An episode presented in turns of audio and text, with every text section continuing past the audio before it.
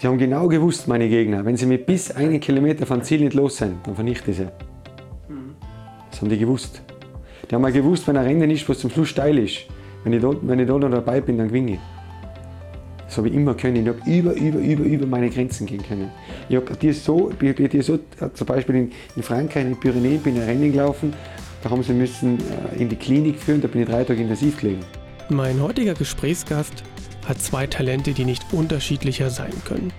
Er ist einer der weltbesten Bergläufer und zudem beherrscht er unter anderem ein sehr selten gewordenes Handwerk, die Lüftelmalerei. Der Bergläufer Markus Kröll sucht die Extreme in beiden Gaben. Er geht bei allem, was er macht, über die Grenzen hinaus und er strebt immer nach dem Perfekten.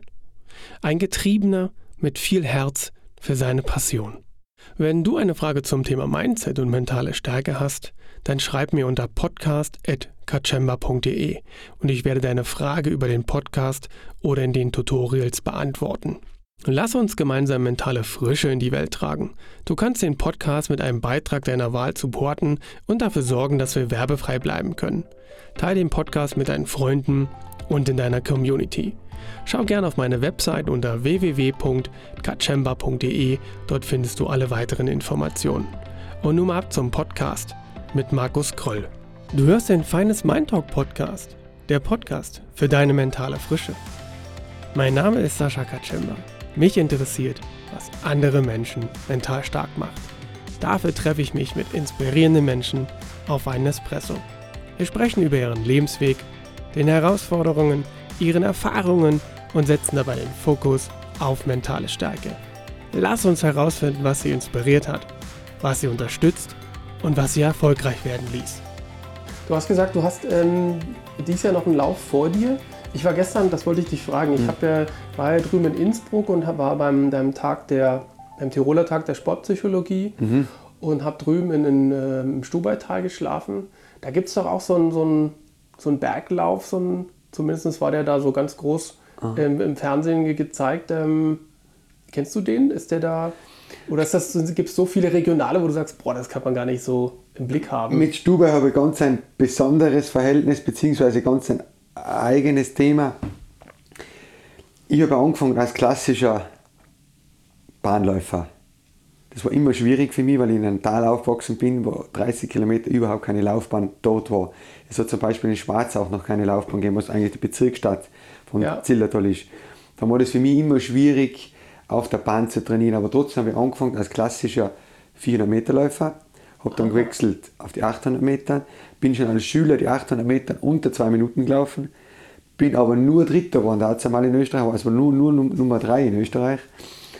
Habe dann gewechselt auf 2000 auf die Bahn, habe dann gewechselt auf 3000 Hindernis, dann auf 5000 und dann bin ich auf einen gewissen Punkt gestoßen, wo mir auch nahegelegt wurde durch die Blume, du musst irgendwas anderes machen, damit du schneller warst. Da war das Thema für mich gegessen. Da bin ich auf die Straße gegangen, bin schon als Junior die einen Halbmarathon gelaufen in 1,10, war relativ gut dazu mal schon. Ja. Verhältnisse. Dann war immer wieder das Thema, mit gewissen Sachen zu experimentieren, hat mich nie interessiert. Und dann, weiß ich noch gut, bin ich vom Verband darauf hingewiesen worden, dass es einen Qualifikationslauf gibt für die Berglauf-WM. Und das war Stubai. Ah. Und die Qualifikation habe ich dann gewonnen und bin dann gleich zwei Monate später der erste und der letzte Juniorenweltmeister in Österreich geworden im Berglauf. Es hat keine mehr gegeben, der was das ja, geschafft hat. Das, was ich gesehen habe, da waren auch natürlich wieder die, die dunkelhäutigen mhm. Läufer da vorne mit bei und mhm. dann äh, Engländer sind immer noch so ganz relativ präsent. Mhm. Aber also da sind, machen die sich auch langsam breit. Ne? Da suchen ja, sozusagen also immer mehr. Uganda ist derzeit ja, ganz weit vorne. Ne? Die Nation, was wirklich den Berglaufsport dominiert. Okay. Es gibt ja Kenia, Eritrea, Uganda, das sind ja ziemlich gebirgige mhm. Gegenden in Afrika und die sind natürlich wahnsinnig dann, ja. stark. Ja, stimmt, man hat sie oft, mhm. äh, was heißt oft, äh, das ist schon einige Jahre her, wo ich auf der Seisser mal drüben war, da haben wir die auch laufen sehen oben.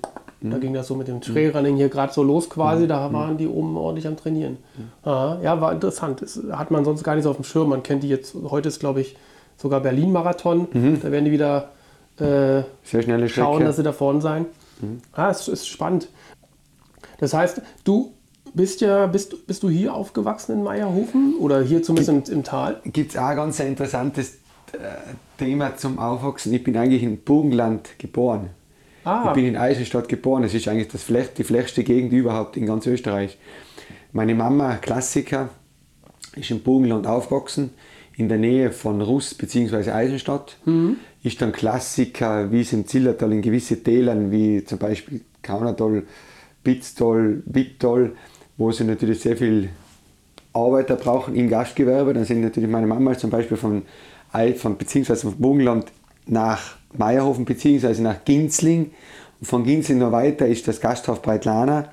Da ist sie hingekommen als 16-Jährige und hat da ganz normal gearbeitet, saisonsbedingt als Kellnerin. Und ist natürlich hängen geblieben dort. Und da bin ich dann in Kombination mit den Einheimischen und meiner Mama bin ich auf die Welt gekommen. Aber eigentlich geboren bin ich in Eisenstadt ah okay. aber nur geboren, also ich bin nicht unten aufgewachsen. Ja, das heißt ich bin eigentlich früh. im hintersten Teil von Zillertal, das heißt Gasthaus Breitlana. Das ist ein uraltes Gasthaus mit über 100 Jahre Tradition und ist eigentlich der Ausgangspunkt für die ganzen Hütten im Ah. hinteren Zillertal. Mhm. Die ganzen Hütten, wie zum Beispiel halt eine Greizer Hütte, ist Sektion Greiz. Die Berliner Hütte, die bekannteste Mhm. Hütte, ist Sektion Berlin. Das sind alles äh, deutsche äh, Sektionen. Mhm. Weil dazu mal haben wir die Zillertaler kein Geld gehabt. Überhaupt kein Geld. Das waren ja, Ja. Bauern, da haben wir kein Geld gehabt. Die Deutschen haben da viel gehabt dazu mal und haben eigentlich die ganzen Hütten aufgebaut und haben das eigentlich genutzt dazu mal als Sommerfrische und so weiter. Und ist nach wie vor unglaublich. Ja. Ja, das ist, ich fand das auch mal spannend, dass es in Berlin, weiß nicht, ob es noch Mhm. so ist, äh, die größte Sektion des, des Alpenvereins gibt, an und für sich Gibt- in ist Deutschland. immer noch so, ist immer noch so. Und entsprechend haben die natürlich das. Ich würde das Potenzial. gerne einmal empfehlen, schaut einmal die Berliner Hütte an, die ist original gebaut worden nach den Plänen Ende 18. Jahrhundert, nach dem Berliner Bahnhof. Also wenn du da reinkommst in die Hütte, jedes Mal, ich war jetzt äh, Mittwoch war ich wieder oben, ich fahre von, von da mit dem Radl hoch, bis es nicht mehr geht, lass das Radl stehen und laufe dann noch hoch. Also jedes Mal ist für mich ein Wow-Effekt, wenn ich da in die Hütte gehe, ist komplett aus Zirbenholz, innen alles ausgekleidet, wo die erste Hütte, wo es Heizung gehabt hat, Ende, 19., äh, Ende 18. Jahrhundert, wo es eine Telefonleitung ins Tal gehabt, wo es eine eigene Schuhwerkstatt oben gehabt hat und ist die erste Hütte oder die einzige Hütte im, Euro im europäischen Alpenbereich, wo es unter, unter Denkmalschutz steht. Es ist unglaublich. Aber was noch unglaublicher ist, dann über 300 Leute haben dort oben Platz. Es ist riesig. Das ist ja wirklich riesig, ja. Wow. Mhm. Und das ist ja vom Prinzip wie für dich so, so, eine, so eine Heimstrecke geworden, oder? Ja, da bin Unabhängig, ich- dass du diese schnell, sei schnell mal hochgerannt bist. Da bin ich aufgewachsen und da, oder wie, wie, wie ich zuerst am Anfang gesagt habe, dass das relativ schwierig war für mich, auf dem flachen Terrain zu trainieren, war ich natürlich sehr viel in die Berge unterwegs. Ja. Und wir waren drei Jungs, was aufgewachsen sind, mein Bruder, mein Cousin, der was leider Gottes mit 26 tödlich verunglückt ist, mit einem Autounfall, wo der erste Österreicher, was Alta Badia gewonnen hat, vor Pirmin Zurbrücken, hat Bormio Weltcup-Finale gewonnen, Super-G, Oh. war ein super Skiläufer äh, sind wir immer, da gibt es einen Streckenabteil, also von Breitlana weg zur ersten Hütte, Gravandhütte. Und das ist, sind relativ lange, steile, gerade, also breite Wege. Also da kannst du mit dem Auto fahren, also mit dem Jeep kannst du fahren. Und der Abschnitt heißt Schinter. Und das ist ein, ist ein äh, lokal, also ein Dialektausdruck Schinter, das heißt eigentlich plagen. Sich zu schinden, sich zu plagen. Da sind wir als Jungs immer gesessen und haben gewartet, bis die deutschen Touristen kommen. Da ist extrem die Sonne reingeknallt und haben dazu mal um 10 Schilling haben wir einen Rucksack raufgetragen. Und so haben wir unser Taschengeld finanziert. Ja. Und anderen auch, und, also, also gar nicht bewusst sein, dass du halt deine Kondition, deine Muskulatur und mit dem auch stärkst. Und so hat das eigentlich alles begonnen. Das heißt, ähm, dein, dein, dein, äh, dein sportliches Naturell ist, ist, hat sich hier in den Bergen entwickelt, gar nicht im Flachland, weil da bist du ja wirklich Hm. sehr schnell hergekommen. Okay. Gab es denn irgendeine, mh, du sagst, dein Cousin war ja auch Hm. sehr sportlich. Ähm, gibt es irgendwie einen familiären sportlichen Hintergrund? Dass Also es irgendwie so eine, so eine Historie gibt? Die, die, die, die, die familiäre Seite von meinem Vater aus war eher aus, aus, einer Skifamilie. Also das Okay. war, Skisport war das Nonplusultra. Und dadurch, dass mein Cousin dann bei den Junioren-WM im Skisport, ich glaube, drei oder vier Silber gemacht hat, war Wahnsinn. Und war mit, mit, mit 18 Jahren war er schon im A-Kader und hat auch drei Weltcup-Siege gemacht und ist leider mit 26 Jahren dann tödlich verunglückt mit einem Autounfall, wo das eigentlich immer gang und gäbe, dass du irgendwie trainiert worden ist. Aber zum Beispiel mir wurde auch gesagt, du hast ein gutes Talent zum Skifahren und so weiter, mich das aber nie interessiert. Mhm. Erstens war da viel zu viel Druck für mich vorhanden. Und ich, mit Druck, das, obwohl ich, wenn, ich, wenn, wenn auf mich Druck ausgeübt wird, ob das jetzt in meinem Job ist oder im Sport, bin ich extrem leistungsfähig. Mhm. Also ich kann extreme Leistungen, kann extrem über mich hinauswachsen. Aber trotzdem, dazu mal als Junger wollte ich das nicht so haben. Und mein Cousin war relativ trainings, unter Anführungszeichen trainingsfaul. Das heißt nicht im alpinen Sport, war er sehr fleißig, aber alles was Ausdauersport und Training anbelangt war, war er eher nicht so derjenige, was da richtig sie ja, ja, genau. Mhm. Und mein Onkel, mein Vater hat sich relativ wenig um mich gekümmert, hat dann relativ wenig im Sommer gesehen. Meine Mutter hat drinnen gearbeitet als Kellnerin bei meinem Onkel auf der Hütte. Ah. Wir sind eigentlich aufgewachsen zu dritt, mein Bruder, mein Cousin und ich, die haben uns ja die drei Tage gar nicht gesehen. Ja. Wir waren auf die Hütten umeinander, waren eigentlich total, es war aber super dazu, war ein irrsinnig schönes Gefühl und das glaube ich habe ich ja mitgenommen bis jetzt auch. Das mhm. Gefühl in der Natur und so weiter, deswegen bin ich immer noch so viel unterwegs. Und mein Onkel, der hat relativ spät angefangen mit Laufsport. Und der hat immer dann zum Beispiel am Abend, wenn das ganze Geschäft in Bratlan erledigt war, bei Bratlan ist ein riesen Parkplatz dabei. Da parken alle Autos, was auf die Hütten gehen. Und da habe ich immer wieder mitgeholfen, die genau einzuparken und so weiter. Da waren oben noch, das waren vielleicht 50 Höhenmeter, war auch noch ein Parkplatz. Da wir müssen immer rauflaufen. Und dort oben haben die geparkt, die was eine Woche bis zehn Tage auf die Hütten geblieben sind. Mhm. Bin wieder die Kette aus, wieder runtergelaufen, immer wieder auf und ab, hunderte Mal am Tag zum Beispiel. Und mein Onkel hat auch noch Schweine gehabt, eine Schweinezucht, eine kleine, mhm. ein bisschen Selbstversorger. Und da haben wir oft das Schweinefutter am Schlägerspeicher holen müssen. Und wir sind dann oft zu Fuß raufgelaufen. Oder wie zum Beispiel äh, Berliner Hütte, der Wirt oben war ein guter Freund von ihm. Da sind wir dann auch immer noch, wenn, wenn da unten das ganze Geschäft erledigt war, sind wir hochgelaufen. Und da gibt es ganz einen markanten Punkt unter der Berliner Hütte, das ist das Kriegerdenkmal. Das ist ein Denkmal, wo die ganzen Gefallenen im mhm. Zweiten Weltkrieg waren. Und wenn ich dann oben am Kriegerdenkmal vorbeigelaufen bin, ist mein Onkel schon wieder runtergelaufen. Also der war viel, viel schneller. Und das war ein erster Gedanke von mir, ich möchte einmal schneller sein wie er. Ja. Und dann hat sich das relativ schnell so entwickelt, dass das dann umgedreht war. Und so ist dann das immer wieder, sich das gesteigert und gesteigert und gesteigert und gesteigert. Aber da ist, da ist es ja spannend, wie bist du dann zum, zum Bahnlaufen gekommen, was du vorhin erzählt hast? Wenn du sozusagen eigentlich schon in den Bergen aufgewachsen bist mit dem Hoch und Runter? Das war eine interessante Story. Ein Turnlehrer von mir hat das relativ schnell erkannt, dass ich extrem ehrgeizig bin da in Meierhofen gibt es einen Skiclub und die haben dann immer am Ende der Sommersaison haben sie immer so einen Lauf gemacht und da war zum Beispiel dabei ein Uli Spieß. Uli Spieß, der sagt was, der was der mhm. erste war, was die Kamelbuckel übersprungen hat. Ja. Und da war ich natürlich stolz, dass ich mit denen starten habe können und habe die relativ schnell alle abgehängt. Und dann war das Thema, wo ein lokaler Läufer, äh, Rauch Manfred heißt der, der hat dann mich zu gewisse Wettkämpfe mitgenommen und dazu mal war eigentlich der Berglauf war ja eher was Exotisches, was hat ja keinen interessiert. Und in Österreich hat es eben den österreichischen Leichtathletikverband gegeben und da bin ich dann in den Verein eingestiegen und habe mir dann die Hand gebrochen beim Turnunterricht und habe mir dann die Hand schon dazu mal mit 12, 13 noch so gipsen lassen, dass ich einen rechten Winkel habe, dass ich eigentlich einen Schwung habe beim Laufen und bin dann gleich österreichischer Meister geworden im Crosslauf. Mit Gips? Mit Gips, ja. Mhm. und wo dann überhaupt ein bisschen warten, bis meine äh, Alterskategorie startet und hat dann immer wieder gesagt zu meinem Trainer, das geht mir total langsam vor, wie die laufen.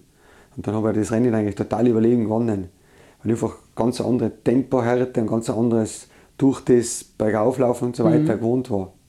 Das heißt, du hast ja eigentlich naja, also außer dass du wahrscheinlich gute mhm. Grundlagen mitbringst, hast du dir ganz unbewusst in deiner im Aufwachsen äh, was an, angearbeitet, antrainiert, mhm. mhm. was dann ähm, im Endeffekt das gepusht hat, was da ist, oder? Was total interessant ist und was mich selber immer wieder fasziniert an mir selber, wenn ich bei gewissen Vorträgen bin oder bei gewissen Sportwissenschaftlern, mhm. die gewisse Sachen zählen, denke ich mir, Wahnsinn, du hast eigentlich mit 13, 14 Jahren das eigentlich total aus dem Unterbewusstsein gemacht, diese Trainingsform, wo du eigentlich gar nicht gecheckt hast, dass es eigentlich richtig ist. Ja. Das habe ich ganz viel gemacht bis jetzt hin.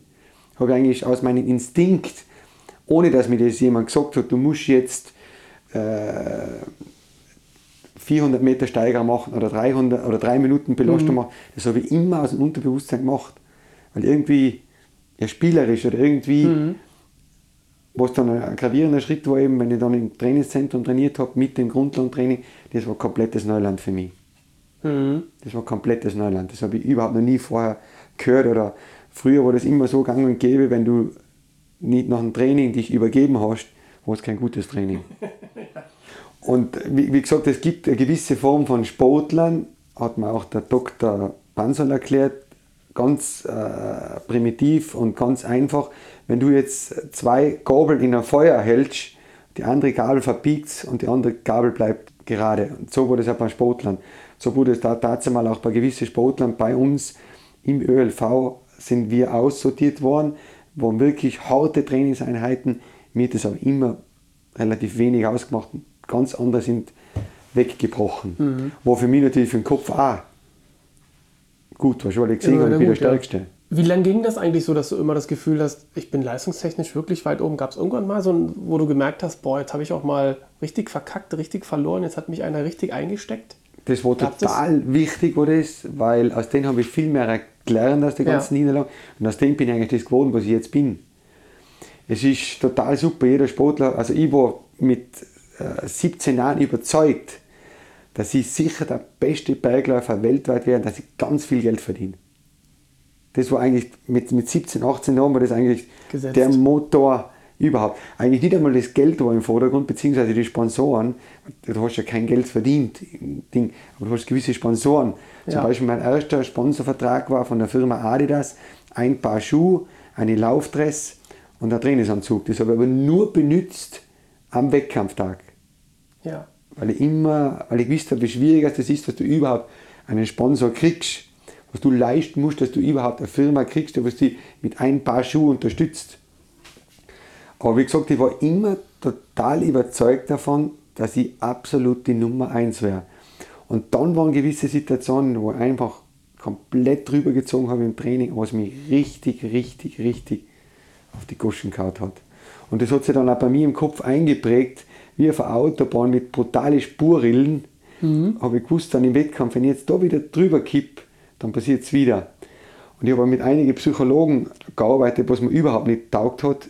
Überhaupt nicht. Ich, hab, äh, ich war ja sechs Jahre lang immer in Südafrika, zwei Monate im Winter und habe da wirklich kontinuierlich gearbeitet für die Saison. Und die letzten drei Jahre haben sie immer als Sportpsychologin mitgeschickt, damit habe ich nur gestritten. Aber war vielleicht auch gut. Ja, aber vielleicht auch gut. Weil das muss ja nicht immer so ein strategisches oder was auch immer Gespräch genau, sein. ne? genau, genau. Sie Sondern- hat das immer wieder gesagt, äh, dass ich auf gewisse Situationen viel, viel gelassener reagiere durch die vielen Gespräche, was wir gemeinsam Hm. dort auch geführt haben. Ich war viel, viel ruhiger. Ja, siehst du? Und der Sport allgemein, also der Leistungssport, ist für mich im normalen Arbeitsleben, ich bin bei gewissen Bereichen, wo der andere schon längst die Nerven weghaut und schon längst ausflippt, bin ich immer noch total gechillt und ruhig. Ich glaube, das ist auch zurückzuführen auf meinen Leistungssport, was ich jahrelang gemacht habe, weil ich einfach in, in Extremsituationen gelernt habe, mich irgendwie besser zu, zu reagieren und zu agieren. Mhm. Hast du, kannst du dich an was an eine Situation erinnern, wo du gemerkt hast, da reagiere ich eigentlich gelassener als, als manch anderer, als ein anderer Trainingskollege? wo ich total gelassen reagiert habe, wenn ich total in meinem Schema drinnen war, gell, wenn ich voll im Wettkampf drinnen war, dann haben mich können die Leute blöd anreden und so weiter und so mich total kalt lassen. Überhaupt, wenn ich super in Form war und ich gewusst habe, ich bin so, dann ist das an mir abgeprallt.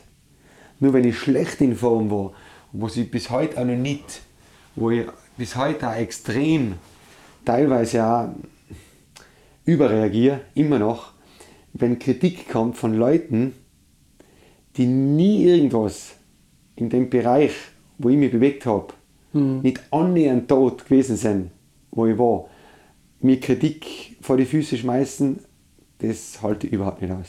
Okay. Da reagiere ich relativ, obwohl Kritik sehr wichtig ist, aber das muss eine nicht eine gute Kritik, aber es muss eine, eine konstruktive sein. Genau, eine qualitative Kritik muss das sein von Leuten, die was sich wirklich auf einem hohen Level bewegt haben. Das brauche ich die Kritik. Mit der Kritik kann ich mich verbessern, mit der Kritik kann ich versuchen, mich umzustellen bei meinem Training, bei meiner Arbeit und so weiter. Aber die meisten, oder die, die, wo ich überhaupt nicht, immer noch nicht zurechtkomme, wenn ich Kritik kriege von Leuten, die was überhaupt keinen Plan haben von einem, aber das, ich diskutiere das oft mit meiner Frau, du wirst immer wieder oder wirst immer mehr oder öfters Kritik haben von Leuten, die was im warmen Wohnzimmer sitzen vor dem Fernseher und sagen, ah, das ist so scheiße, das ist so schlecht, das soll aufhören. Das gehört auch dazu zum Job. Aber ja. das ist für mich ganz, äh, wie soll ich das erklären? Wenn ich in der Früh aufstehe und das läuft alles rund und alles super, und das, dann kann ich mit dem leichter umgehen. Aber wenn mich irgendwas, was nicht so rund dann reagiere ich anders. Ja. Vielleicht ist er menschlich, glaube ich. Ich wollte gerade sagen, ich glaube, das ist, ich, ich empfinde das als, als normal, mhm. dass wenn du wirklich, sag ich mal, man hat ja dann, auch, also auf jeden Fall ja auch du, ähm, ein sehr gutes Körpergefühl. Das mhm. heißt, du stehst morgen auf und merkst ja, das ist ein guter Tag mhm. oder der ist vielleicht nicht ganz so passig. Mhm. Ähm, und dann hat man ja ein ganz anderes Selbstbewusstsein. Mhm.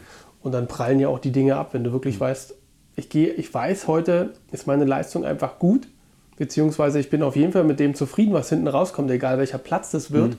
Aber ich bin mit mir zufrieden, weil ich mhm. konnte alles abrufen, was da war.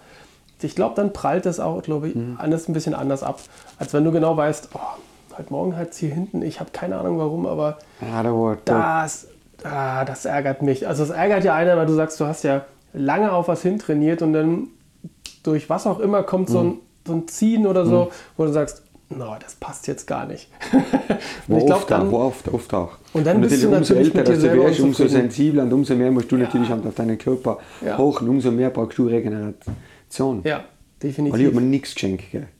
Ich habe meinen Körper hergemartert bis zum letzten. okay. Was, äh, wie viel Tribut hast du dafür gezollt, verletzungstechnisch? Oder? Relativ, relativ wenig. Okay. Ich habe mir halt zwar alle Bänder gerissen im Sprunggelenk, was es zu reißen gibt. Okay. Ich habe das zum Beispiel auch so äh, gehandhabt, das war vielleicht das extremste Beispiel. Ich habe mir bei meinem Fotoshooting beim Dolomitenmann am Tag vorher die Bänder gerissen, komplett im Sprunggelenk und bin am nächsten Tag äh, 12 Kilometer mit 2000 Höhenmeter gelaufen. Und da war es fünfter oben. Uh, okay. Und das war das Krasseste, was ich Das ist krass, ja. Hm. Habe natürlich nichts bekommen, außer eine Voltaren-Infusion, was ja nicht auf der Liste war. Aber sonst habe ich nichts gekriegt. Und die hat vielleicht 10 Minuten, Viertelstunde beim Wettkampf hat die angehalten. Hat mir alleine aufgewärmt im Wald, dass mich keine Gegner sehen, dass ich angeschlagen bin. Aber das haben die natürlich sofort gecheckt. gecheckt Nach vier ja. Kilometern haben die gecheckt, hallo, was ist mit dem los? Wie hast du es gemacht dann? Komplett steif versucht zu tapen? Oder? Haben wir probiert, aber hat alles nichts genutzt. Das schlackert ja. Katastrophe. Das kann ich mir vorstellen. Wow.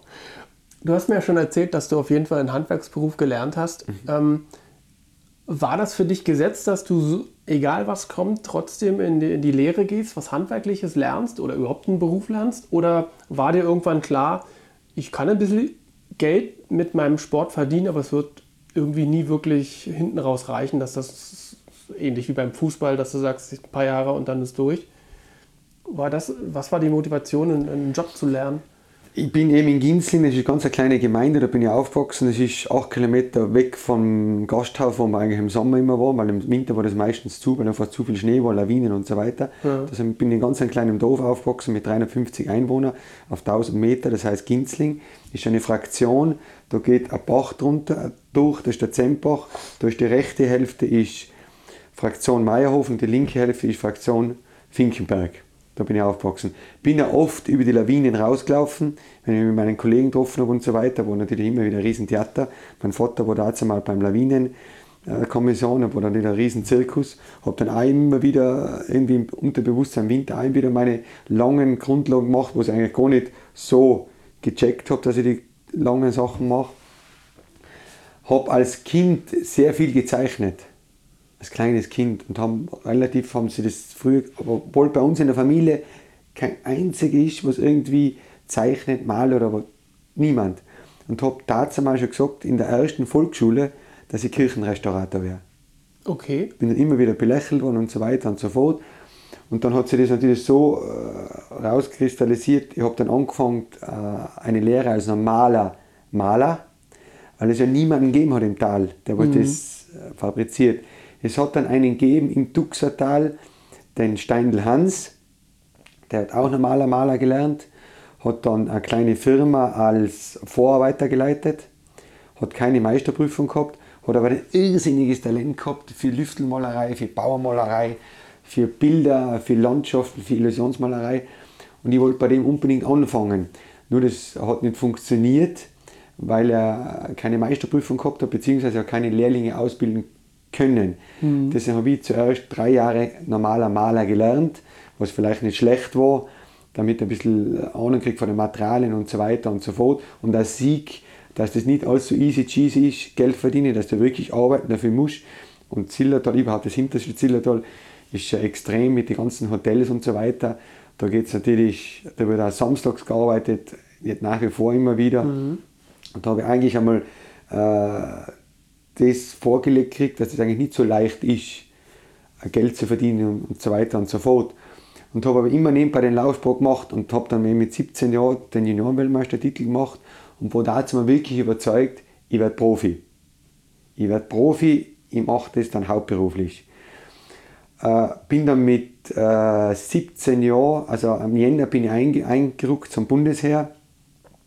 Bin dann am 17. März 2018 bin ich dann 18 Jahre geworden.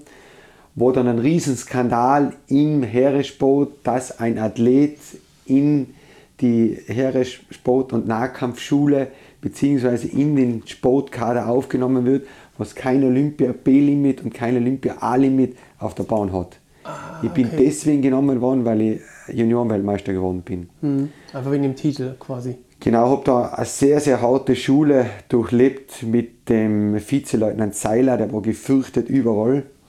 Habe da mit ihm wirklich ein freundschaftliches Verhältnis gehabt. Wir haben bis die letzten Jahre immer noch Kontakt gehabt und immer wieder gefragt und hat das auch total immer wieder fasziniert, wie ich mich nach oben gearbeitet habe im Sport.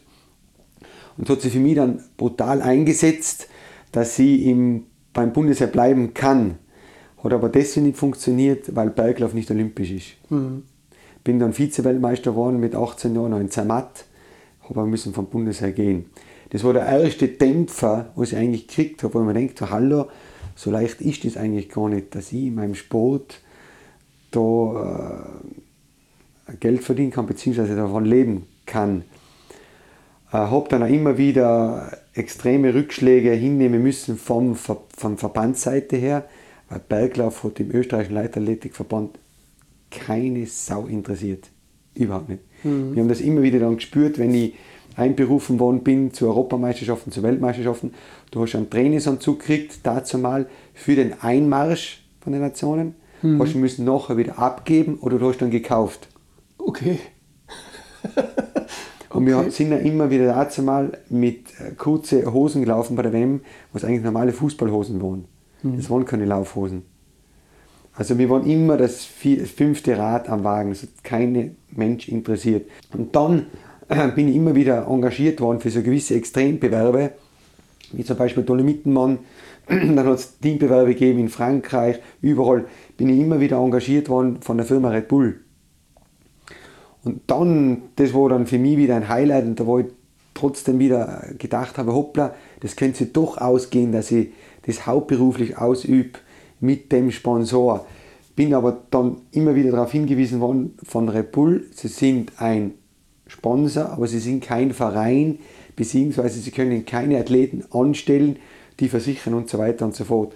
Und das war dann eigentlich der Cut für mich, wo ich gemerkt habe, das kann in Österreich nicht funktionieren, dass du von deinem Sport leben kannst. Mhm.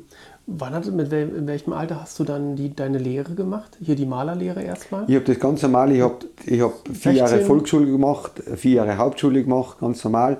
Habe dann mit 16 oder mit 15 Jahren habe dann die Lehre ah, gemacht, okay. bis 18 Jahre. Mhm. Hab, war dann äh, knapp eineinhalb Jahre beim Bundesheer, war dann knapp 19,5 Jahre, weil ich wieder vom Bundesheer mhm. raus bin. Und dann bin ich eigentlich zu dem Maler, wo ich dir gesagt habe, zum Steindl Hans mhm. und habe dann wirklich noch mein Wissen und mein Talent als Maler noch verfeinert was absolut ein schwieriger Typ war, der Steindl Hans, der hat natürlich auch gecheckt oder gemerkt, hoppla, der Junge, der wird immer besser und besser und besser und besser. Der hat mir das nie gezeigt oder gesagt, du, du musst zum Beispiel die Marmorart so imitieren oder so. Ich habe mir das alles von Hand abgeschaut. Das war teilweise so krass, wenn ich mit ihm in sein Atelier gegangen bin, wo er Entwürfe gemacht hat, hat er alles zugesperrt, dass ich nichts gesehen habe oder nichts irgendwie gecheckt habe, wie das genau funktioniert. Oh, okay. Ich habe mir das alles von Hand angeschaut. Und er war, äh, ich glaube, fast 20 Jahre Bergrettungsobmann in Dux. Hat natürlich auch einen Bezug gehabt, so wie ich, zum Sport, hat aber wenig Bezug gehabt zum Leistungssport. Also äh, wir haben dann immer wieder äh, Diskussionen gehabt und auch oft Streitereien gehabt, wenn ich irgendwie am Wochenende oder am Samstag nach Italien wollte fahren zu einem Wettkampf. Da gesagt, das geht nicht, wir müssen arbeiten. Das war so extrem beim Hans, der hat sechs Herzinfarkte gehabt. Das war ein absoluter Workaholiker. Da war strahlend blaues Wetter am Sonntag, der ist in seinem Atelier gesessen, hat, hat besessen Entwürfe gemacht und besessen gearbeitet, dass er das, das, das, das, das weitermachen kann. Hab dann an einem Tag gekündigt, wenn ich die dort getroffen hätte in der Früh und ich gesagt, du Markus, du heute gekündigst. Und dann habe ich gesagt, ja, was ist mit dir los? Hast du schlecht geschlafen? Ich kündige heute sicher nicht. Und das war dann eigentlich ein Auslöser war da dabei, wo ich gesagt habe, jetzt reicht's, jetzt ist Ende, Schluss, aus. Ich will nicht mehr, ich kann nicht mehr, aus. Ich kündige. Und dann habe ich den Schritt gewagt zur Selbstständigkeit.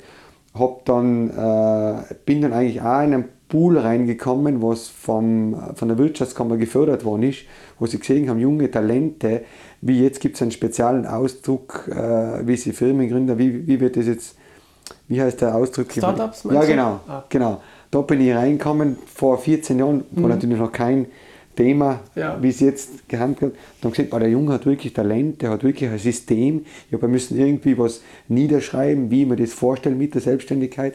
Habe dann die ersten drei Jahre gewisse Förderungen gekriegt, dass ich mir das leichter, was natürlich für mich wieder super war. Ich habe können mehr trainieren. Ich bin zur Weltmeisterschaft geflogen nach Neuseeland, wo vorher unvorstellbar, dass ich eine Woche weg war. Hab dann, äh, bin dann auch mit meiner Freundin, und mit der jetzigen Frau, wir sind nicht verheiratet, aber schon so 25 Jahre zusammen, zusammengekommen und habe dann auch gemerkt, hoppla, Wahnsinn, äh, durch die Selbstständigkeit hab ich, äh, kann ich ein System entwickeln, wo ich mir das alles viel besser einteilen kann. Wenn ich jetzt Mittag arbeiten anfange, dann arbeite ich bis 8 am Abend, aber dafür habe ich den Bonus, dass ich von 6 Uhr in der Früh bis 12 trainieren kann. Und da habe ich nur einmal einen, einen Leistungshype gekriegt. Habe das natürlich wieder komplett ausgereizt bis zum geht nicht mehr. Hat sich natürlich dann so wieder äh, auskristallisiert, dass ich zwei Monate in Südafrika und Winter, wo relativ wenig los ist mit, mit der Malerei, trainieren habe können. Habe alles Red Bull finanziert. Bin dort wirklich, habe da trainiert wie ein absoluter Profi mit Leistungsdiagnostiker, mit Trainer, mit Physiotherapeuten und mit einer Psychologin. Die waren 24 Stunden für mich da. War Wahnsinn in der Szene dazu mal. Und habe natürlich einen riesen Sprung nochmal gemacht, was Leistungsvermögen angeht. Bin dann nicht mehr 16.07. geworden beim Weltcup, sondern 2. und 3. Nur dann wurde es wieder komplett ausgereizt, die Szene schlaft ja an, es sind immer wieder jüngere Talente gekommen, es sind immer wieder stärkere Zeiten gelaufen worden, wo es dann für mich auch vom Kopf her immer wieder deprimierend war, wenn ich zum Beispiel den bekanntesten Berglauf in Österreich, den Großglockner, gelaufen bin und ich bin alle Jahre 30, 40 oder sogar eine Minute schneller gelaufen, habe aber immer zwei Positionen verloren. Boah.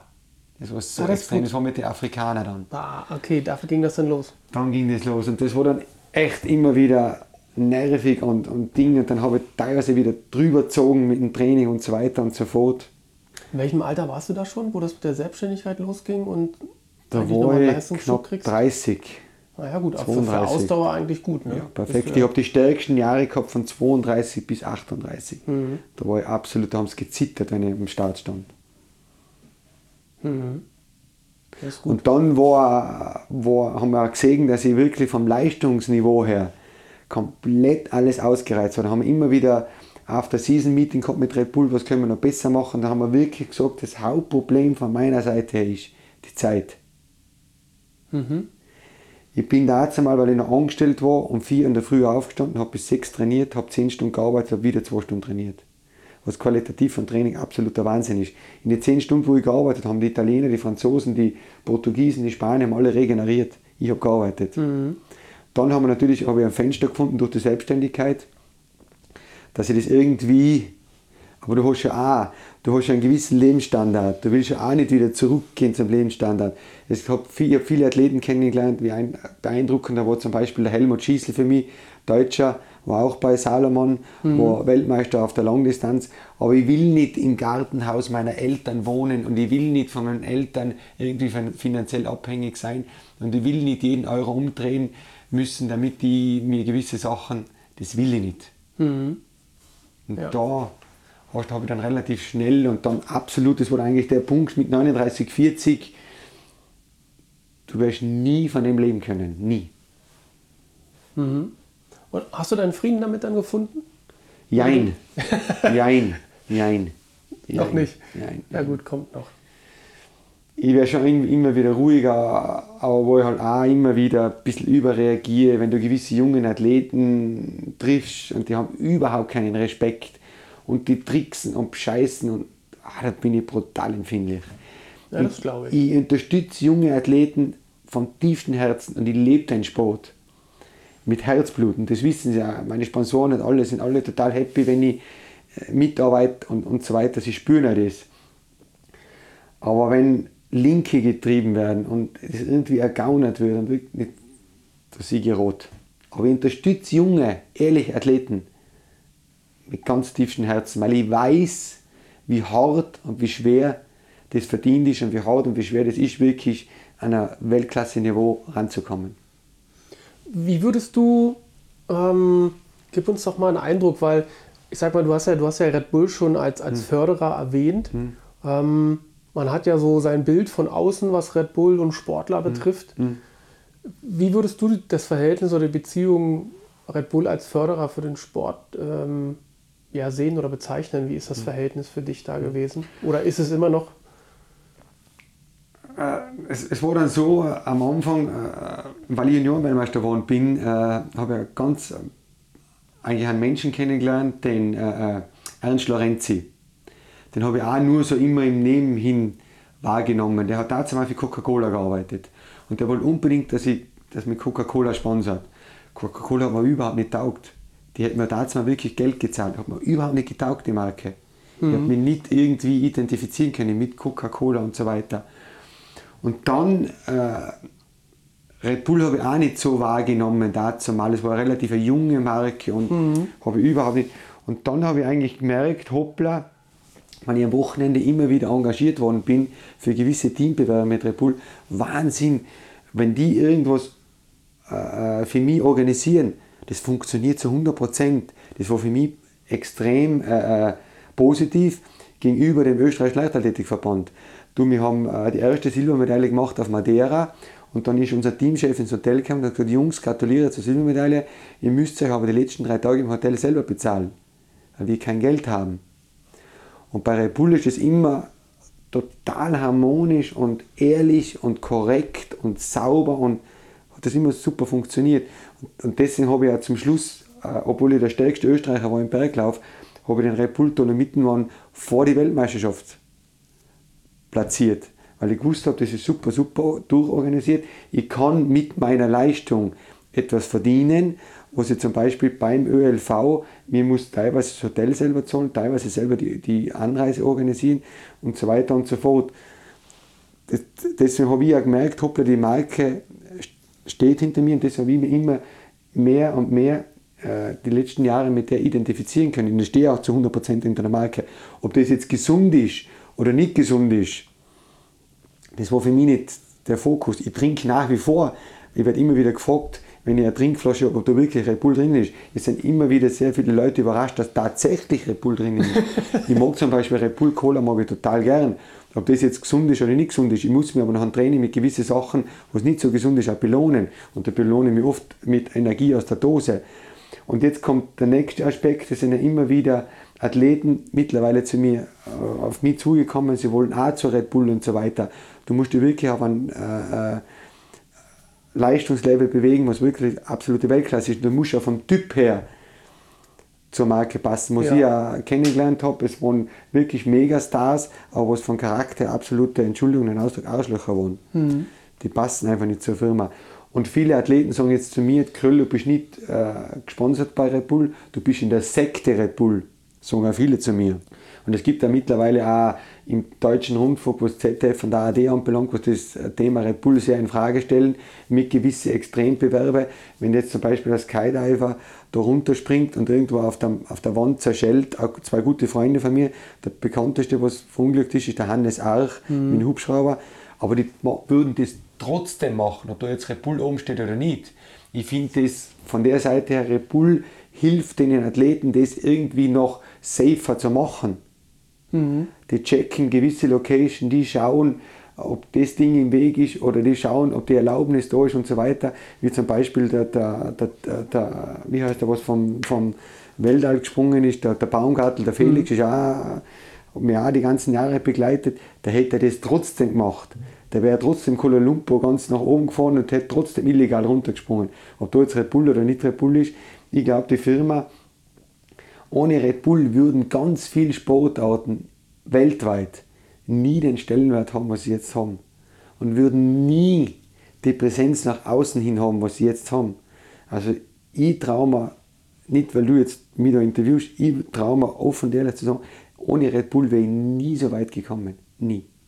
Ja, ich kann mir das schon nie. vorstellen, weil es gibt ja immer zwei Seiten, die man beleuchten kann mhm. bei so einer Geschichte. Und ich glaube, ähm, das eine Extrem, was du gerade erzählt hast, ist das, wenn man die Extremsportler sieht, die halt verglücken, unglücken in ihrem Sport. Aber wie gesagt, das das passiert mit und ohne der Marke auf dem Helm. Ne? Ähm, und ich glaube, in Deutschland hat es den Touch gekriegt einfach durch RB Leipzig. Ne? Also das Lieblingskind der Deutschen im Fußball. Und dann kommt auch noch eine, äh, eine Marke, die das komplett übernimmt sozusagen. Davor haben, ist ja so ein bisschen, sage ich mal, das, das stark vereinsgetriebene und verbandsgetriebene Land Deutschland. Da ist das, das, ist, das sind rote Tücher, glaube ich. Mhm. Aber ich glaube, die Leipziger selber, die sehen das ähnlich wie du. Die sagen, wenn das nicht wäre, würden viele Sachen nicht funktionieren ringsherum. Also das ist ja auch immer ein Wirtschaftsfaktor, der dann ein Motor sein kann, ne? wenn, er, wenn er mit einer langfristigen Idee und mit, einem, mit einem gewissen Grundsatz halt durchgezogen wird. Was man auch viel nicht, äh, was der Herr Mattes jetzt auch viel nicht publik macht, viel nicht.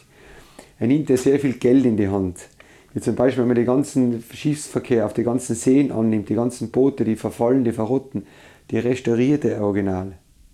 Der kauft Bauernhöfe, richtet die Original wieder her. Wie zum Beispiel äh, Spielberg, wo der Formel 1 Ring war. Mhm. Ich bin jahrelang für einen steirischen Verband, weil ich in Tirol kein Feedback bekommen habe, keine Unterstützung gekriegt habe, bin ich in die Steiermark ausgewandert, was verbandsmäßig anbelangt, weil ich viel mehr Unterstützung gekriegt habe, viel mehr Feedback gekriegt habe, viel mehr unterstützt worden bin habe mir das angeschaut am Spielberg. Das war ja wie eine Marslandschaft, was komplett verrottet und komplett in die Binsen geht. Natürlich bleibt der, äh, der, der, bittere Beigeschmack, ob das jetzt gut ist für die um Umwelt, wenn da jetzt wirklich mit den äh, Rennen, mit den Abgas und so weiter. Aber man muss halt irgendwie einen Konsens oder ein gewisses Mittel was finden, dass sie die zwei Dinge irgendwie vertragen. Und da glaube ich, ist der Herr Mateschitz eigentlich der Vorreiter weltweit äh, für mich. Was es gibt, ich habe das Glück gehabt, den Herrn Mateschitz ein paar Mal zu treffen. Auch dazu mal, weil ich mir die Bänder gerissen habe, hat er mich beschimpft am Abend beim Essen. Bei aller Liebe, wie ich zur Marke stehe, wie ich zu meinen Teamkollegen stehe. Und ich war nicht der Einzige. Ich habe mir am Tag vorher die Bänder gerissen. Der Butler hat sie beim Aufwärmen die Bänder gerissen. Der Mountainbiker hat über 40 Fieber gehabt. Der Paragleiter, was fit war, hat nicht fliegen können, weil äh, Föhn war. Jetzt sind wir aber trotzdem nur Fünfter geworden beim Dolomittenmann. Aber der Herr Matisch hat gesagt, bei aller Liebe Jungs, Wahnsinn, was ihr leistet, aber bitte macht das nimmer. Schaut auf eure Gesundheit, vergisst das. Da hast du eine Adresse, hat er gesagt, Markus, bitte sei am Montag pünktlich in Hallein bei Mohamed Khalifa, ist ein guter Freund von mir, der schaut sich dein Bein an und schaut, dass er so schnell wie möglich wieder fit wird. So ist der Herr Mateschitz. Sicher ist er natürlich auch, was, was ich nach außen hin beobachte, wie zum Beispiel, ob er das alles mitkriegt im Trainingszentrum mit Leipzig und so weiter. hat man natürlich so wieder so Geschichten erzählt, dass die jungen äh, Nachwuchsspieler den Trainingsanzug von Red Bull nicht mehr anziehen dürfen, wenn sie ins Training kommen, weil sie verprügelt werden von den anderen. Aber man muss natürlich den Hintergrund, aber so wie das der Dr. Banzel erzählt hat, Leipzig, das ist eine Region da oben, da ist ja fast nichts. Das ist ja für die Leute ein Wahnsinn, der Fußballverein, da, da hängen ja viel ein, mit dem identifizieren sie, sagen sie, hoppla, mhm. wir Leipziger haben einen starken Verein und der hat eine riesen Tradition. Und dass natürlich jetzt die eingefleischten Leipzig-Fans nicht glücklich sind, dass da jetzt ein Multimillionär daherkommt mit irgendeiner äh, süßen Dosen mhm. Wasser-Dingsbums und das jetzt alles übernimmt, ist ja logisch. Aber man muss natürlich auch den wirtschaftlichen Aspekt sehen, wenn da kein Investor wäre, dann wäre vieles vielleicht nicht so leicht und wären sie vielleicht nicht jetzt in der ersten Bundesliga. Naja, klar, das, klar, wie gesagt, da gibt es ja die zwei Seiten, die sagen, das ist aus der Retorte passiert, ne? das ist mhm. nicht richtig hochgearbeitet. Mhm. Aber ich glaube, ganz so trivial kann man es dann halt immer nicht sehen. Ne? Mhm. Das wird dann immer mit, mit irgendwelchen Vereinen, die dann von russischen Oligarchen gekauft werden oder so verglichen. Ne? Ja. Und ich glaube, das ist dann doch immer noch eine andere Nummer. Mateschitz ist brutal menschlich, der, der, der, der Mann. Ja, der, der Unglaublich. Und was, beides, ne? Der ist Geschäftsmann, knallhart. Und was mich fasziniert, der hat mir das Gefühl gegeben, wenn er sich mit mir unterhalten hat, dass ich, was ich mache, für ihn total wichtig ist. Und der hat ja genau gewusst, was ich mache. Und dann hat es auch interessiert, was ich mache. Mhm. Also für mich faszinierend, so ein erfolgreicher Mensch wie der Herr Mateschitz, im Grunde genommen wenn da jetzt ein, ein kleiner Tiroler aus irgendeinem Bergdorf kommt und der hat schnell einen Berg hochgeholt, normalerweise ja, super, okay, aber lässt mich relativ kalt. Aber der hat mir wirklich das Gefühl gegeben, das hat eine Wertigkeit, das interessiert mich, das war schon faszinierend für mich. Mhm. Und das Auftreten auch. Ja. Er tritt nicht überheblich auf, er tritt ganz normal auf, er unterhaltet sich ganz normal. Wahnsinn. Ja, also ich sag mal, das ist ja dann für dich eine wirklich eine schöne und positive Geschichte, die noch anhält, oder? Immer. ich bin noch immer noch, ich mache immer noch gewisse Sachen für Red Bull. Ich mache immer noch, ich werde nicht mehr als Athlet gelistet, aber ich bin immer noch in dem Pool drin, in Red Bull Friends. Mhm. Sie rufen mich immer wieder an, wenn gewisse Athleten äh, interessant ist für die Firma, was ich zu dem Athleten mache. Du kennst ja die ganzen 30 Jahre, wenn du das gemacht hast, du kennst jeden. Ja. Du weißt ja, mich interessiert ja immer wieder, jetzt dazu mal hat es ja das bei mir nicht gegeben, das ganze Facebook, das ganze Instagram, das ist ja für mich auch Neuland. Ich habe mich da auch mit den Sponsoren zerstritten am Anfang. ich habe gesagt, ich will nicht, dass die Leute wissen, wo ich bin. Ich will nicht, dass die Leute wissen, was ich mache. Aber das geht gar nicht mehr. Ja, ja da muss man einen guten Mittelweg finden. Richtig. Oder? Und ich mache ja. wirklich, wenn ich was in den Social Media mache, dann mache ich es wirklich nur Sport. Also über privat von mir nichts sehen. Ja. Ich trenne das komplett. Spannen wir mal den Bogen raus, mhm. wenn, du, wenn du sozusagen mal Sportpause machst. Mhm. ähm, du hast ja nur einen kreativen Job, mhm. also auch eine kreative Ader. Ist das dein Feld, wo du dich auch zurückziehst, um dich wieder runterzuholen von all mhm. dem, kreativ zu sein, neue Ideen zu bekommen? Mhm. Ist es da, wo du dich zurückziehst? Oder sagst du, ah, das ist jetzt zu viel Job, ich mache dann noch was anderes?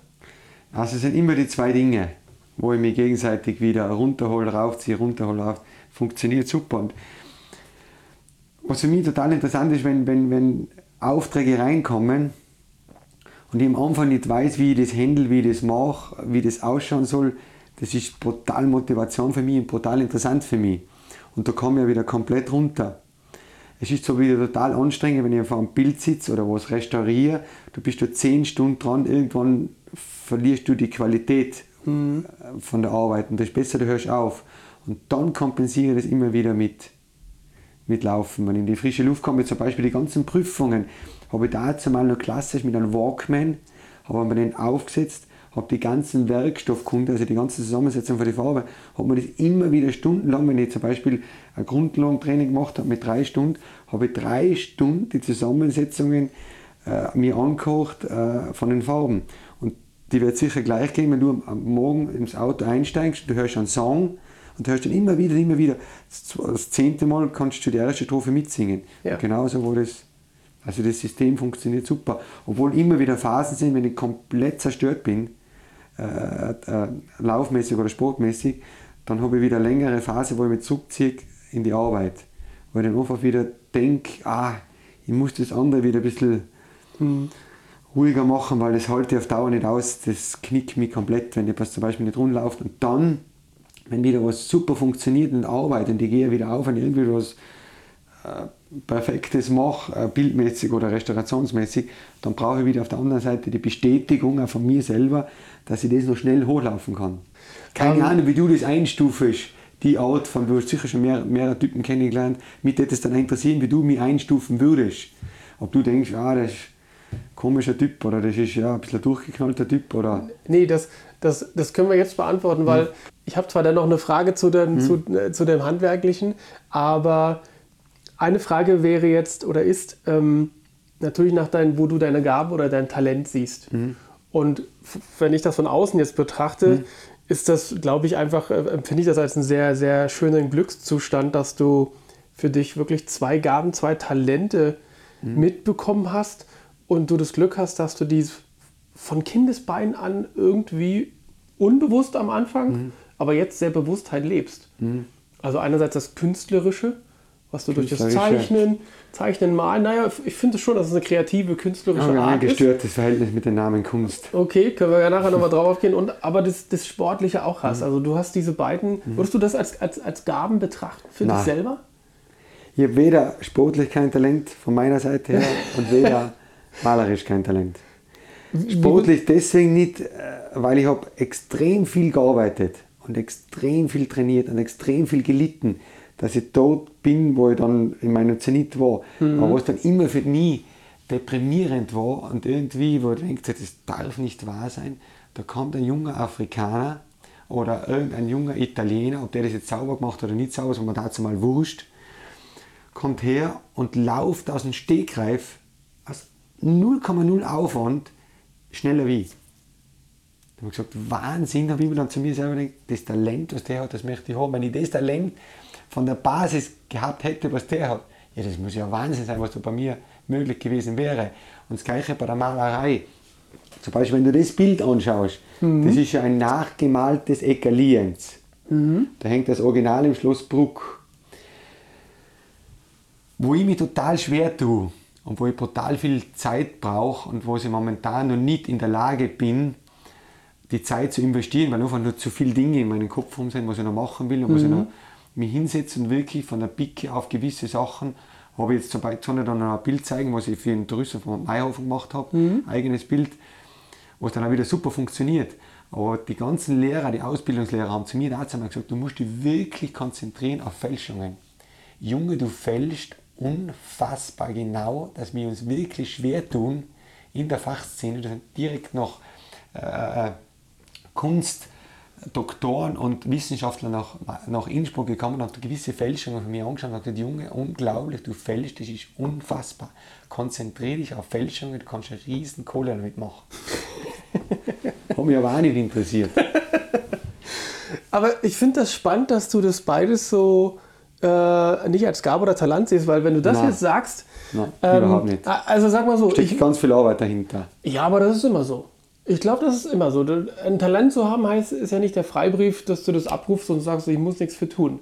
Ich glaube, das verwechseln viele. Was, was, was, vielleicht verwechselt das auch, was mir total fasziniert, Typen zum Beispiel, die fliegen mit dem Hubschrauber über eine Stadt, landen mit dem Hubschrauber, setzen sich auf ein Ding hin und konstruieren die Stadt zeichnerisch unfassbar für mich. Das ist Talent.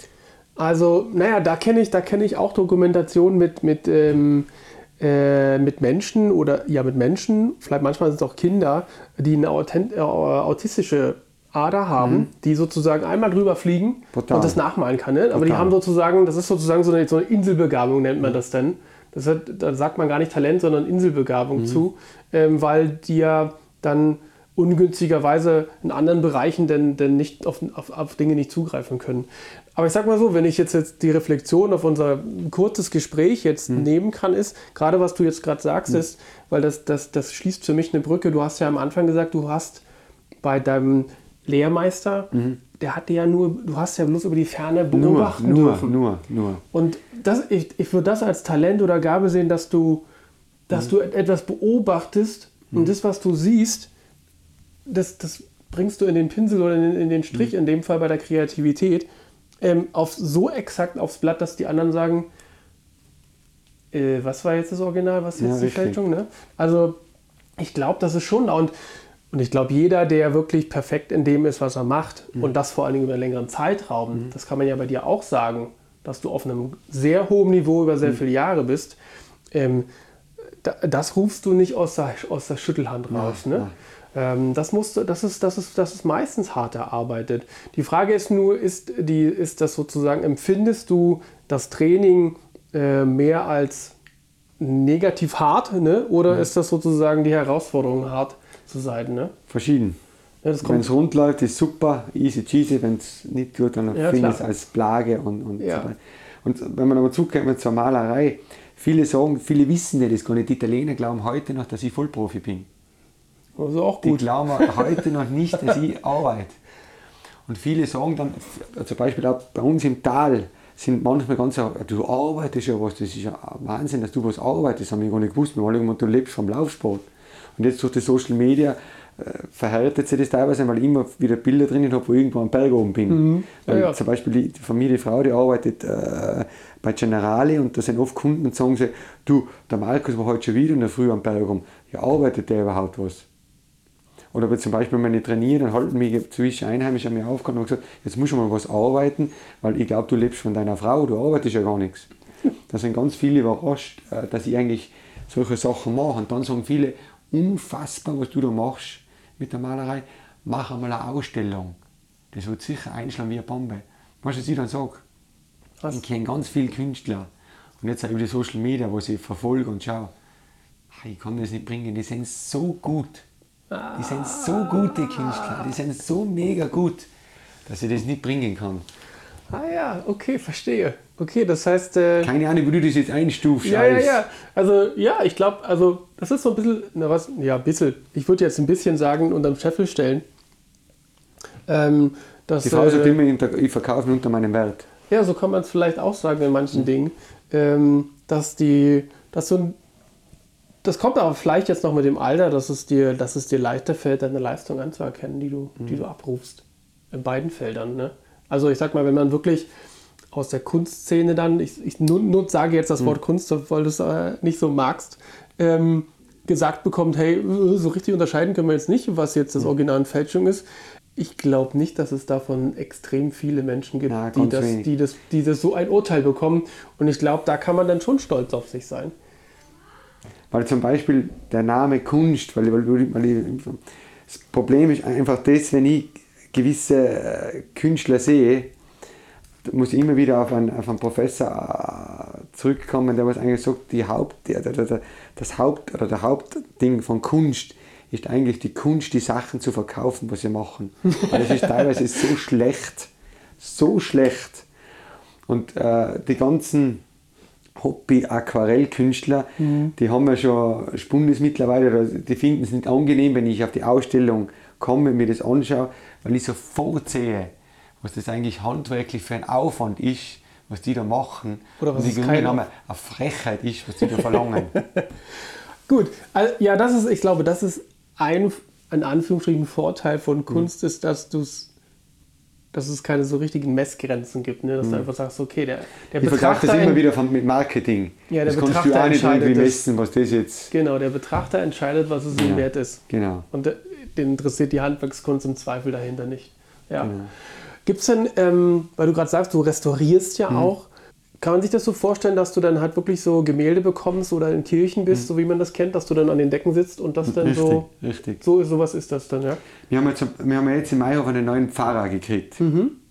Und der ist total interessiert, gell, äh, was ich mache, beziehungsweise der, der schüttet mich mit Arbeit zu. Ich weiß, weiß gar nicht, was ich, wenn ich das alles machen soll. Weißt jetzt habe ich einmal alles, teilweise was in der Garage steht, teilweise in meinem Büro was stehen, was ich machen muss. Momentan sind ein ganzer Haufen Kerzenständer da und so weiter und so fort mache ich total gerne. Aber was viele nicht wissen, ich bin von der Kirche ausgetreten. Das, ich glaube, ich weiß auch nicht. Keine Ahnung, wie sich das dann entwickelt, wenn sie das dann wissen. Ist mir im Grunde genommen auch egal. Ja, gut, das tut ja deiner Leistung nichts ab, ne? Ja. Aber gut, da sind Normalerweise ja muss man schon so viel Toleranz haben. Ja, sollte er. Aber du wirst das merken. Aber bis jetzt ist es noch relativ ruhig. Das ist jetzt zwei Jahre her, also bis jetzt ist es relativ ruhig. Und ich bin ja nicht so, ich muss das ganz ehrlich sagen, ich bin der Letzte im Tal, der was das macht. Es gibt ganz wenige noch Meister, was das überhaupt in Tirol noch machen, in mhm. Deutschland machen.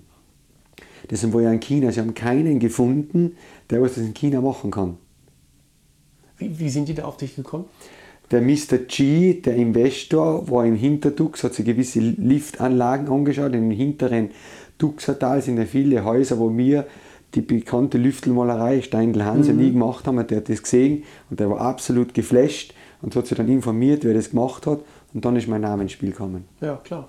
Da gibt es ja dann nicht so viel hier quasi.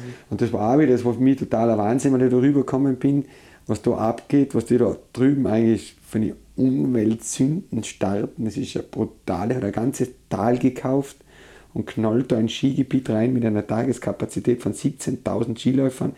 Da sind Bauern drinnen, die was 2000 Jahre da drinnen leben. Dann wird das Wasser abgezapft, damit sie die Schneekanonen, also. Und jetzt wollen sie unbedingt, dass ich wieder rüberfliege, 16 Bungalows machen. Aber mir taugt das überhaupt nicht wie da gearbeitet wird. Sie waren total nett, sie waren finanziell alles super, alles Wahnsinn. Sie waren echt, ich wurde wie ein, die waren, musst dir vorstellen, ich bin jeden Tag da hochgelaufen zur Hütte arbeiten. Die haben aufgehört arbeiten, weil die haben noch nie einen Planten Europäer gesehen. das war Wahnsinn für mich. Ja. Das war, also, ja total schnell rumgesprochen, da waren 1600 Arbeiter nur auf der Talstation. Du, die haben gewartet, wenn ich vom Berg runterlaufe. Das war Wahnsinn. Du, die Mädels haben gerauft, wenn ich mir sitzen darf im Bus. Das war Wahnsinn für mich. Aber. Ja, das, ich glaube, du kommst. Das ist so das ist mir mehr wieder, ne? Ob jetzt da. Ja. Das soll jetzt nicht heißen, dass ich jetzt finanziell alles unter die. Aber mich interessiert es im Grunde genommen. Ja. Weil die fahren ein Programm, du, brutal. Die haben gewusst, was ich mache, die haben mich gefilmt. Wahnsinn, was die aufgeführt haben. Ja kann dir noch gerne ein Video zeigen. Ja. Weil ich bin nicht auf WeChat bin ich jetzt da, da haben sie mir klein eingeloggt, die Chinesen, schicken mir immer wieder Sachen, aber. das ist Wahnsinn. Mhm. Aber ich, ist schon spannend, finde ich. Bei all dem Hin und Her ähm, und, und, auch den, den, den vielen intuitiven Sachen, die du machst, hast du trotzdem grundsätzlich einen Plan oder eine Strategie, ähm, wie du durch die, diese Saison gehen willst, sportlich? Mhm. Oder hast du grundsätzlich, bist du jemand, der, der plant oder strategisch so nach vorne guckt? Ich habe brutal geplant die letzten Jahre, die letzten 30 Jahre. Ich bin meinen ja. ersten Wettkampf gelaufen 86. Mhm. Bin in meinen ersten Wettkampf gelaufen. Und jetzt bin ich wirklich in der glücklichen Lage. Ich habe gute Sponsoren. Ich habe ein wahnsinniges Netzwerk aufgebaut und ich mache wirklich nur noch die Sachen sportlich was mich reizen. Mhm. Und viele Sponsoren sagen äh, mittlerweile zu mir, aber zum Beispiel Salomon sagt zu mir, für uns ist jetzt gar nicht mehr relevant, ob du jetzt das Rennen gewinnst oder du, du, ob du das Rennen äh, bestreitest oder ob du das machen willst. Für uns ist nur relevant, dass du wirklich mit unserem Branding, mit unserer Marke das nach außen kommunizierst. Weil nur glaubwürdiger, wie du das machst, geht es eigentlich nicht mehr. Also, mhm. Deswegen werde ich wieder nächstes Jahr bei Salomon bleiben. Jetzt werde ich dann 47 und mit 47 kannst du nicht mehr Weltmeister oder Europameister oder irgendwas werden. Da musst du deine Prioritäten ganz woanders setzen. Das mache ich. Also ich mache wirklich nur noch die Sachen, was mir wirklich Spaß machen und was für mich interessant sind. Solche Sachen sind für mich im Fokus. Mhm. Also ich plane jetzt nicht mehr genau, was ich unbedingt machen will. Ich will mit meiner Frau, mit meiner Tochter wirklich noch nicht auf der ganzen Welt gewisse Sachen beziehungsweise viel mehr äh, in der Welt herumreisen. Mhm. andere Sachen kennenlernen. Was für mich natürlich ein Wahnsinn war, ich bin da drinnen aufgewachsen, äh, in, in Ginzlingen, einem Dorf mit 350 Einwohnern, bin mit 15 Jahren äh, mit dem Auto nach Jenbach gefahren, bin von Jenbach mit dem Zug nach Wien gefahren, bin in einem Taxi zum Flughafen und bin nach Gran Canaria geflogen mit 15 Jahren alleine und war da drei Wochen Trainingslager mit einem Gerhard Hartmann, mit einem Futterknecht, mit einem Erle, mit einem Andreas Berger, was die absoluten Überheroes waren, wo da drüben mit 15 Uhr absolutes Nesthecken, wo ich habe noch nie das Meer gesehen, bin noch nie mit einem Flieger geflogen, bin da drüben gewesen drei Wochen, habe mit dem äh, Ilias Popov trainiert, mit einem Bulgaren, der was mich komplett vernichtet hat. Das war so extrem, dass im rechten Sprunggelenk das Eiter auskäme, ist somit er vernichtet. Boah. Hm. Habe aber trotzdem wieder, ich sehe immer wieder das Positive, der hat meine Tempohärte beigebracht, was Wahnsinn war. Mhm. Wie zum Beispiel, du sagst Planen und so weiter und so Sachen. Heuer habe ich total ein cooles Projekt gehabt mit Ivica Kostelic. Der Ivica Kostelic hat weltweit vier Athleten ausgesucht, was ihn bei einem Projekt begleiten. Und zwar die äh, Familie Kostelic, äh, unfassbar die Familie, wie die sie nach oben gearbeitet haben und wo das eigentlich für einfache und bodenständige Leute sind und wo es eigentlich von einem Land kommen, von Kroatien, wo es überhaupt keinen Schnee gibt. Und die äh, Janica ist vierfache Olympiasiegerin und x-fache Weltcupsiegerin und hat mit 24 Jahren aufgehört, weil sie alles gewonnen hat, was es gewinnen gibt. Mhm.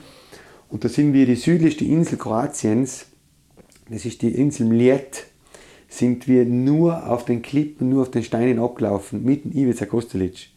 Ivica Kostelic hat am rechten Knie, äh, Knie F, äh, zwölf Operationen. Mhm. Und der hat das durchgedruckt. Das war für mich faszinierend.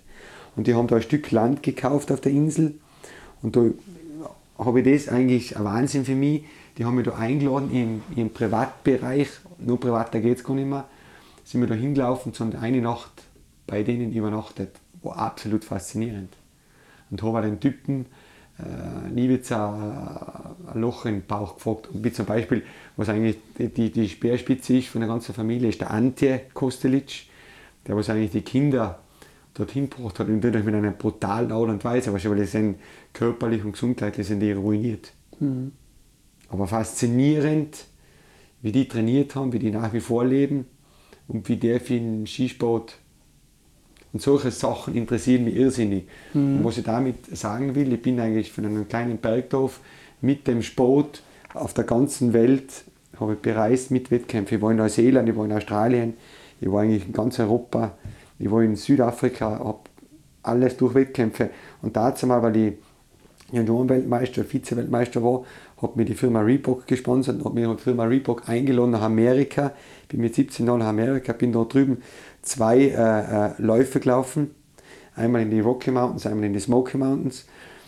Mit einem Kollegen drüber, äh, rüber geflogen, der das alles für mich gemanagt hat. Und was für mich faszinierend war, ich war absolut Amerika-Fan. Da hat zwar mit 16 war total schockiert, wie eigentlich dumm die Amerikaner sind, weil er da drüben war. Der Großteil, wie die eigentlich dicken, war total mhm. schockiert. War jetzt so wieder drüben in New York, wo wieder total überrascht und wo gleichzeitig wieder schockiert, wie viele New Yorker für einen Trump stimmen. War total schockiert wieder. Okay. Also ein interessantes Volk. Ja, naja. Habe den äh, Ding kennengelernt, den Organisator vom New York Marathon, zufällig beim Laufen im Central Park, ich stehe auf einer Bank gesessen, habe sein Sandwich gegessen und bin vorbeigelaufen, bin stehen geblieben und habe mir dann zu ihm gesessen und habe mich nicht getäuscht, dass derjenige ist, weil er ist ein ganz markanter Typ, ganz blond, der was eigentlich immer wieder äh, beim New York Marathon ein Statement abgibt beim Start und immer wieder im Ziel den Afrikanern die Aludecken umhängt. Deswegen habe ich ihn eigentlich erkannt. Mhm. Und wie der eigentlich wieder weltoffen und wie der eigentlich wieder logisch und wie der eigentlich wieder normal tickt aber die Amerikaner. Und deshalb bin ich ja dankbar, dass es von Sport so viel Kulturen, so viele Länder, so viele Dinge, deswegen bin ich immer wieder ja, schockiert, wie das teilweise da im Tal abläuft. Also das sind so äh, ja. Kirchturm, Denkweise ja. und so äh, Wahnsinn mit Scheuklappen unterwegs. Also man denkt, ja, Halle, was ist da los? Ja, das ist, das ist halt wirklich, das ist ja nicht nur hier im Tal ein Phänomen, das ist, glaube ich, auch wie du sagst, Amerika, hm. überall da ein Phänomen, wo die Leute nicht so viel von der Welt gesehen haben. Hm. Die haben doch etwas kuriosere Ansichten. Katastrophe. Was das Leben Mitmensch, von Mitmenschen bedeutet. Ja. Das, das, aber das ist ein Phänomen, was man glaube ich überall beobachten kann. Gibt es eine Story von mir zum Beispiel, ich habe das, das zweite Trainingslager, was ich gemacht habe, war Skileiten. Das war dazu mal die Kaderschmiede in Österreich mit den ganzen Leichtathleten und da habe ich das erste Mal einen Schwarzen gesehen. Mit dem, was ich trainiert habe. Und das hat mich immer wieder fasziniert, wenn wir duschen gegangen sind, wenn der geduscht hat, dass, dass seine Haare immer abgeperlt sind. Und ich war so fasziniert, dass ich in die Haare gegriffen habe. Der hat mir sofort eine betoniert. und dann sind wir eigentlich die dicksten Freunde waren. Ja. Und dann habe ich das erklärt und so weiter. Das war für mich total interessant und deswegen ist es für mich immer wieder schockierend, wenn ich da in Zillertal bin und da ist ein Schwarzer und dann sperren sie die Türen zu, weil es ist ja gefährlich, wenn da ein Neger kommt. Ja, Katastrophe. Ja, das ist schade. Aber ich, ich glaube, das ist ein Wunderpunkt in, in der menschlichen Geschichte, ja, total, ja. dass die mhm. nicht so richtig auf die Kette kriegen. Egal, wo du hinguckst, in welchen Wo für mich total wir sind. fasziniert, weil ich in Kapstadt war. Das war Wahnsinn, war das für mich, weil ich das erste Mal in Kapstadt war. Ja. Naja, da, da werden Volle dann Rassisten. Hier, da die Augen noch mehr Volle geöffnet. Rassisten. Ja. Wahnsinn, ne? Ja. Naja. Ich habe nur Spaß gehabt und nur Gaudi gehabt mit den Schwarzen. Mhm. Hab meine T-Shirts verschenkt, habe meine Laufschuhe verschenkt, alles. Bin das erste Mal da Trainingslager gewesen, bin mit dem Taxi vom Flughafen in unsere Lodge gefahren, äh, kommen auf die, auf die Kreuzung hin, da sitzen ein Haufen Schwarze, hat der Taxichauffeur alles verriegelt. Dann habe ich gleich gesagt, uff, was ist denn da los, ob das nicht safe ist und was da. Und da bin ich jeden Tag vorbeigelaufen. Mit den Jungs habe ich die größte Gaudi gehabt. Naja, ich, ich glaube, das ist wie hier auch. Es gibt so, gibt einfach Dinge, wo du, wo du drauf hören musst, wo du sagst, okay, das sind Brennpunkte, aber das kann man nicht auf alles transferieren. Ja. Lass uns mal zurückkommen ähm, zu deinen äh, sportlichen Sachen, wenn du jetzt zurückschaust auf deine, auf deine ganze Laufkarriere oder Sportkarriere. mh, Kannst du es an was festmachen, was dich an deinen Erfolg hat glauben lassen? Kannst du das so, kannst du das so greifen? Boah, schwierige Frage. Kannst du die anders formulieren? Ja, du hast ja, ähm, ich sag mal so, du hast ja auch gesagt, also wenn ich mich richtig gut gefühlt habe, dann ist auch vieles an mir abgeperrt, dann lief der Wettkampf gut und es gab auch die anderen Sachen. Aber hast du vorher, hast du irgendwie so ein, so ein, so ein Urvertrauen für dich, wo du sagst, das passt schon, das läuft, das, das, das geht alles seinen Gang? Es sind jetzt nach wie vor Situationen, wo ich äh, zweifle an mir. Aber wo dann irgendwie äh, in mir drinnen irgendwas aufsteigt oder irgendwas wächst, wo, ich- wo ich selber nachher voll überrascht bin und denke, boah, unglaublich, dass du das auf die Reihe gekriegt hast. Das taugt mir irrsinnig. Aber nochmal ganz zurückkommen, wie du sagst, zum Beispiel, ich habe als Junger war ich wirklich davon hundertprozentig, zu tausendprozentig überzeugt, dass ich der beste Läufer weltweit wäre und auch damit Sponsoren und wirklich Kohle verdienen. War zu dem Zeitpunkt, glaube ich, absolut Richtige oder habe ich so gesehen. Aber mir hat das, der ganze Werdegang, die ganzen 30 Jahre, hat mich irrsinnig geformt und irrsinnig ja, zu dem gemacht, wo ich jetzt eigentlich bin. Sehe eigentlich gewisse Dinge manchmal aus der rosa Brille und lache drüber und kann mir aber nach wie vor über gewisse Dinge aufregen, wo ich mir nachher denke, hallo Junge, äh, sag einmal, haut's dich komplett den Vogel aus, du regst dich wegen so einen Schatz auf, wo anders auf der Welt Brennpunkte sind, was Wahnsinn ist und du regst dich wirklich wegen so einen Schatz auf. Wenn du sagst, das hat dich, das hat dich so geformt, kannst, du das, kannst du das beschreiben? Oder wie würdest du dich heute beschreiben als Mensch? Gegenüber dem, dem überzeugten 17-Jährigen, da- da kommt nichts anderes außer Profi zu werden? Ich kann mir da, deswegen habe ich dir ja zuerst gefragt, wie du das von deiner Ausmaß, wir Ja. haben das vorher nie gesehen, wir haben ein paar Mal Ja. telefoniert, vielleicht auf Facebook hinterher geschrieben. Ja. Für mich ist wichtig, für mich ist das auch wieder ein Lernfaktor, dass du mir sagst, wie du mich eigentlich empfindest oder wie du mich siehst. Wie zum Beispiel, es gibt da eine kleine Szene in Zillertal als Läufer, die mögen mich überhaupt nicht. Die mögen mich zum Beispiel als Person überhaupt nicht. Weißt du Weil, warum? ja, weil ich ihnen klipp und klar sage, dass ich mit dem Trickserei oder mit dem Schatz, was sie machen, nicht einverstanden bin. Und dass sie auch vom Leistungsniveau her irgendwo sind. Dass das Bild immer wieder verzerrt wird. Wenn ich zum Beispiel heute einen Ball- und Wiesenlauf gewinne, äh, dann haben sie das Gefühl, sie werden übermorgen gleich wieder die nächsten Olympiasieger. Aber das ist also vom Leistungsniveau her. Und, und ich bin halt einfach ein Typ, ich sage dir das zwischen die Augen, Ja. was ich da empfinde. Das dauert zwar lang und, und hin und her, aber wenn das ein gewisses äh, Ding erreicht hat, Reizphase, dann muss ich das rausknallen. Das ist einfach in meinem, Naturell. vielleicht wäre ich da mit dem Älter hoffe ruhiger und gleichgültiger und, und aber ich will jetzt da nicht, dass ich da, ich sage das auch immer wieder da in meinem Mode, ich will keine Ehrung haben oder ich will nicht, wie zum Beispiel ein Georg Dutschnik, dann haben sie auf der Ziller Promenade ein Denkmal aufgestellt, ein Eberhard, der Stefan. Ich will das nicht. Das Einzige, was ich will, dass sie sagen, wenn ich ein gewisses Alter erreicht habe und wenn ich nicht mehr, nicht mehr äh, auf der Welt bin, dass sie sagen, du, das war relativ ein cooler Typ, das war echt äh, ein Beißer, ein Kämpfer, Hut ab, was der Junge gemacht hat, hat mir getaugt. Einfach einen gewissen Respekt. Mehr will ich nicht. Mehr will ich nicht. Das ist für mich Ja, aber ich, ich denke, dass da, davon, da hast du dir, glaube ich, schon viel erarbeitet. Ah. Weil, naja, weißt du, Wenn du durch einen Tunnel fährst, am Ende des Tals, und durch einen Tunnel durchfährst, dann in der Region viel, aber im Tal. Ja, ich denke aber, das ist, ja, das ist ja die Polarität, die einfach da ist. Wenn du in, ein, in, in einem Feld einfach gut bist, dann wirst du die haben, die dir Respekt zollen. Und dann wirst du die haben, die dann eher sagen oder nach den Fehlern suchen, wo wir pieken können, ne? damit wir den wieder runterkriegen. das, ich ich glaube, das ist halt das Für und Wider. Wenn du halt in der, in der, in der Namenlosigkeit irgendwo rumdümpelst, dann interessiert es gar keinen, was du machst.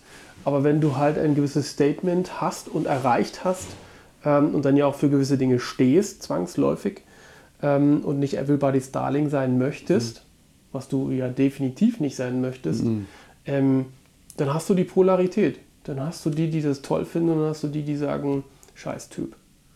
Und ich glaube, die Herausforderung ist dann zu sagen, ja, das ist halt so, aber das ist genau das, was ich haben will. Das hat mir der Ding so erklärt. Oder hat mir der Ding erklärt, aber das, der, der Schwarz Stefan hat mir das so gesagt. Ja, Und ich habe ja damals mal das Projekt gemacht mit dem Berliner Höhenweg. ja. Was hast du das mitgekriegt? Ähm, nur über die Presse. Ja, genau. Da habe ich den Berliner Höhenweg gemacht, weil wir sind ja äh, zu dritt in dem Gebiet aufgewachsen. Und dann gibt es ja den sogenannten Steinbocklauf, wo es äh, emotionsmäßig eigentlich bei den Läufern im Tal brutalen hohen Stellenwert hat. Also da, wenn du den gewinnst, dann bist du der inoffizielle Weltmeister. Und ich habe seit, glaube ich, seit 20 Jahren habe ich den Streckenrekord da mit den 30 Kilometer, 2000 Höhenmeter, also 2000 hoch, 1000 runter, also insgesamt 3000, aber am reinen Aufstieg 2000 mit 2 Stunden 30. Und dann wollten sie heuer wieder schlagen und so weiter, aber es, der nächste, was rankommen ist, ist 18 Minuten. Aber das ist für mich keine Weltklasse-Zeit, was ich da gelaufen bin. Absolute Weltklasse-Zeit ist für mich und absolute, wo man immer wieder denkt, wenn ich da drüben bin und sie mich einladen, die Familie Christmann zum Dolomitenmann. Also die 1,24, was ich da dazu mal raufgeknüpft bin, da frage ich mich oft jetzt wieder, wenn ich drüben bin, das Training, gemacht? Junge, wie hast du das gemacht? Das gibt es nicht. Hast du das, das, taugt mir voll. Das taugt mir. Und mit der Zeit wäre ich jetzt wieder am Wochenende Dritter gewesen. Aber da gewinnt jetzt ein Weltmeister aus Amerika und Zweiter wird ein Toni, Toni Balzer. Toni Balzer ist eine Ansage. Für Toni Balzer zum Beispiel habe ich mich total stark gemacht und total eingesetzt, dass der einen Vertrag kriegt bei Red Bull.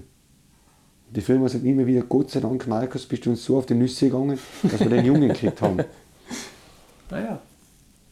ist ein fairer, ein sauberer, ein lockerer, teilweise zu extrem, was Blödsinn anbelangt, aber er ist 24 Jahre, was willst du von dem Jungen? Ja. Ja gut, er hat die Hörner Aber der hat ein Leistungsniveau unfassbar. Er schießt sich halt immer wieder selber beim Training so ab, dass er wieder einen Monat steht. Wenn der das auf die Reihe kriegt, Wahnsinn. Du hast ja schon gesagt, um, bei dir ähm, steht so Reisen mehr mit der Familie sozusagen auf, dem, auf dem Zettel, also weniger das zu Wettkämpfen reisen. Würdest du das sagen, dass das eher so jetzt die, die Träume oder Ziele sind, die du jetzt so vorhast für dich? Ja, auf alle Fälle. Ich rede oft mit der Iris, mit meiner Frau. Ich wenn, das, wenn die Tochter ist, wird jetzt 16 Jahre, macht eine Ausbildung, macht Matura, dann will weiter studieren. Du, wenn das soweit ist, dann werden wir sicher, wenn das finanziell alles super läuft und so weiter und so fort, so ein Multivan kaufen und durch die Gegend hingehen. Interessiert mich irrsinnig. Und ich tue mir relativ leicht als Typ mit gewissen Leuten Kontakt. Zu, zum, zum Beispiel, ich habe mit allen äh, nicht negativ ausländischen Athleten super Verhältnisse, außer mit den Österreichern. Fluch und Segen wieder beieinander, ne? Gibt es auf deinem Weg äh, Dinge, vor denen du Angst gehabt hast? Ja. Zu versagen, so ganz oft, so offen ehrlich, einfach das zu verkacken. Ja. Und was, was, was äh, interessant ist, das habe ich früher als Junge nicht gekannt. Und das sage ich jetzt auch ganz offen und ehrlich. Mit den Eltern ist das immer intensiver geworden, irgendwelche gewisse Sachen zu verkacken. Mhm. Und deswegen habe ich auch gesagt, mit 40, ich laufe keinen Dolomitenmann mehr. Ich habe das, mit- ich habe das siebenmal gewonnen. Ich war 13 Mal am Podest. Ich war der letzte Österreicher, was das gewonnen hat. Zählt zu den fünf Österreichern, was das gewonnen haben als Einzel. Ich muss mir das nicht mehr antun. Es tut zwar, es ist mir nach wie vor am Anfang schwer, weil du, ich bin ja einfach ein Typ, ich will mich immer wieder beweisen und will immer wieder das zeigen. Du, der Junge hat das drauf. Aber jetzt fahre ich da total entspannt nach Lienz rüber Und meistens bestätigt es mich dann wieder, wenn ich beim ersten steilen Stück stehe, wie die Jungs auf allen Vieren, denke ich mir, du hast das Richtige gemacht. Du Ja. musst dir das nicht mehr antun. Nee, also ich glaube auch, du hast dir das, glaube ich, genug bewiesen, dass du das geschafft, dass du es kannst. Ja. Aber trotzdem habe ich immer wieder das Gefühl, mir selber gegenüber und auch gewissen Personen noch immer irgendwas zu beweisen, obwohl das brauche ich nicht mehr. Wenn, dann beweise ich mir das noch selber. Wenn ich den Drang habe, da schnell jetzt hochzulaufen, dann mache ich das für mich. Aber ich muss es niemandem mehr zeigen. ja. Würdest du dich dann als Perfektionist bezeichnen? Hast du eine perfektionistische Art? Das sagen viele, aber teilweise schon krankhaft. Perfektionist. Das ist bei mir so ausgeartet, zum Beispiel, wenn ich durch einen Hotelgang gehe und ein Bild hängt schief, dann muss ich es gerade stellen. Okay. Oder wenn ich irgendwo vorbeigehe und die Schuhe, Schuhe sind durcheinander, dann muss ich sie gerade stellen. Ja. Oder wenn ich äh, ein Bild schon verkauft habe, dann hat es so ausgeartet, dass ich drei Jahre später hingefahren bin und was umgeändert habe, weil ich den Fehler gesehen habe. Okay. Wow. Okay. Und Ich sehe jetzt auch da sicher 10, 12 Sachen, was mich stören. hast du trotzdem einen gewissen Frieden damit oder treibst Nein. dich? Das treibt mich. Okay. Ich habe noch kein 100% perfektes Bild gemalt. Und es gibt vielleicht einen Wettkampf, was annähernd perfekt gelaufen ist. Alles andere ist, Okay. bin ich nicht zufrieden. Aber weißt du, ich habe letztens ein sehr schönes Interview, das kannst du dir dann mal anhören, mit, einem, mit, einem, äh, mit dem Guido Weierwüller gemacht, mit dem Filmemacher. Der hat auch gesagt, einen perfekten Film zu machen, ist eine Illusion. Richtig. Der perfekte Bild zu machen ist genauso für mich eine Illusion. Ja. Das ich habe jetzt ein bisschen minder ausgedrückt, dass du jetzt sagst, der Typ hat einen kompletten Vogel, der was da gegenüber sitzt. Aber so ist es. Na, ich, ich, ich betrachte das, als, ähm, ich sag mal so, mit gewissen Dingen musst du ja mit dir selber klarkommen, ne? Aber ich finde das immer noch in einem positiven Rahmen, dass dieses Getriebensein. Sie schreiben auf die Überschrift der Getriebene. Sie Was, schreiben das äh, was so da ist, äh, ja, das, das, ich kann das bestätigen, ähm, dass das aber eine, eine motivierende Triebfeder ist, immer wieder dran zu bleiben, immer noch was zu, zu optimieren, zu verbessern. Ich glaube, wenn du so einen gewissen Trieb nicht hast, gerade im Leistungssport, bleibst du ja irgendwann stehen. Weil wenn du dann irgendwann sagst, du, mit der Leistung bin ich jetzt so weit zufrieden, dann, dann passiert ja nichts mehr. Es ist natürlich klar, es ist gut, eine Waage zu bekommen, zu sagen, der Wettkampf, da habe ich das gegeben, was abrufbar war, Punkt, das war gut. Und fürs nächste Mal schaue ich, was ich besser machen kann. Ne? Ja. Das heißt, diese Kritik am, am, am letzten Wettkampf sozusagen irgendwann bleiben zu lassen, zu sagen, das ist jetzt, das, das war ja gestern, was, was juckt es mich jetzt? Ne? Ich muss ja da lang gucken. Ich, ich glaube, das ist dann eher so eine Herausforderung, die man dann in dem Fall du dann äh, für dich wahrscheinlich rauskristallisieren musstest, dass du dieses Getriebensein positiv nutzen kannst. Ich zum Beispiel habe 14 Jahre lang gebraucht, dass ich den Dolomitenmann im Einzel gewinne. Das war immer ein schwarzer Punkt auf meinem Zettel, Ja, was ich noch abhaken muss. Und dann habe ich das gewonnen. Und dann das nächste Jahr drauf, oder drei Jahre später, 2002 habe ich es gewonnen, 2006 bin ich zwei Minuten schneller gelaufen, wie dazu mal, als ich gewonnen habe. Boah, bin ich nur Zweiter geworden. Dann haben wir echt gedacht, Wahnsinn, wieso gewinnst du das? Wieso hast du das gewonnen mit der schlechten Zeit und jetzt läuft zwei Minuten schneller? Ja, so bin ich aber. ja. Bin Ja gut, aber das, ja gut, das ist sozusagen das Los des Leistungssports, dass es immer irgendwie weitergeht und schneller wird. Aber also sagen wir so, das ist ja dieses Getriebensein generell in unserer Gesellschaft im Moment, ne? dass man so immer schneller, schneller, schneller weiter. Und deswegen bin ich ja froh, dass ich die Iris habe. Die bucht dann hin und wieder eine Reise, weil sie merkt, hoppla, der der Junge ist wieder komplett am Limit. Das heißt, die kann ich da gut greifen und wieder Wir diskutieren oft da viel. Ja. Ja, ich, Wir glaub, haben auch viel Meinungsverschiedenheiten. Naja, ich glaube, das ist dann wichtig, ne? sonst äh, kommst du nicht runter. Na, Würdest du dir, naja gut, ich kann es mir jetzt fast selber beantworten. ich würde jetzt fragen, ob du der Meinung bist, ob, du, ob dir gewisse Dinge auch zugefallen sind. das, Nein. Ich würde es jetzt, äh, Das, das ähm, hat mich auch oft beschäftigt, äh, bei gewissen Sachen, äh, wo ich gewisse Athleten also wirklich in Grund und Boden gelaufen bin und dann ein Jahr später wird der Weltmeister. Und ich, das gibt es ja nicht, was soll ich denn da wieder von Schade, das gibt es ja nicht, was der für Glück oder der nicht, oder das beste Beispiel war Europameisterschaft Großglockner, wo man in der Spitzengruppe, wo ein junger Österreicher, nämlich der Heinzler Florian, hat dann das pfeifende Drüsenfieber gekriegt, da müssen aufhören, ein mega Talent. Dann haben wir uns angeschaut, da sind wir 2,58, 2,59 die ersten Kilometer angelaufen, flach und dann in die Steigung. Dann schaut er mich an und sagt, brutal schnell, dann sage ich, ja, ich muss raus aus der Gruppe, das überlebe ich nicht. Ich glaube, dass die alle explodieren. Er ist in der Gruppe geblieben und ist Europameister geworden. Und du? Ja, ich bin Sechster oder Siebter geworden. Hast sozusagen verzockt? Volle verzockt. Okay. Und viele Sachen sind so gelaufen bei mir. Mhm. Ganz viele. Wenn man denkt, ah, das gibt's nicht. Das heißt, du, du bist, ein, bist, bist du ein Rennen dann weniger taktisch angegangen? Ganz das- selten. Das wäre jetzt hat- taktisch zu es- sagen, es ich hat- bleibe in der Gruppe und guck mal noch ein bisschen zwei Kilometer länger als. Da fragen mich auch viele, wie ich gewisse Sachen taktisch angegangen bin. Es hat keine Taktik gegeben bei mir. Ich bin bei Mhm. den Schnellsten vorne mitgelaufen und wenn ich der Letzte war, was überblieben ist, dann war die Taktik richtig. Ja. Und da spielen natürlich viele Faktoren. Tagesverfassung, Formverfassung, Ja. Anfangstempo, Wetter, das sind viele Faktoren. Das heißt, von, vor, von vorne weg und es hält oder es hält nicht. Genau, für mich ist einfach ein Wettkampf ist eine brutale Stresssituation. Und der, Ja. was mit der Stresssituation am besten umgehen kann, der gewinnt.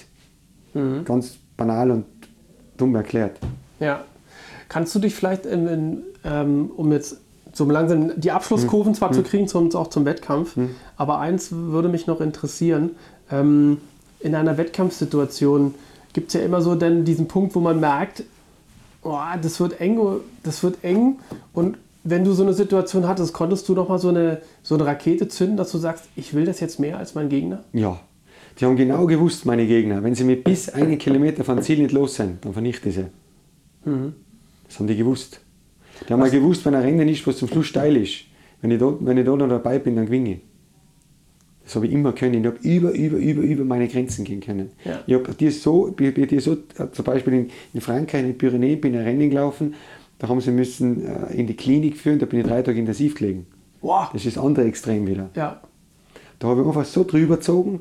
Zuerst habe ich die ganzen Flüssigkeitsreserven aufgebraucht, dann haben sie die, hat es die Fettreserven angegriffen und dann war der Zuckersturz und dann hat es mich umgenockt. Dann haben sie mich drei Tage mit dem Rollstuhl zum Essen geführt. Aber ich war einfach so getrieben und Ja. so äh, ja. äh, überzeugt, dass ich absolut die Nummer eins wäre. Kannst du, das, kannst du so einen Moment beschreiben, wenn du sagst, diese Kilometer davor und du, du, du vernichtest die?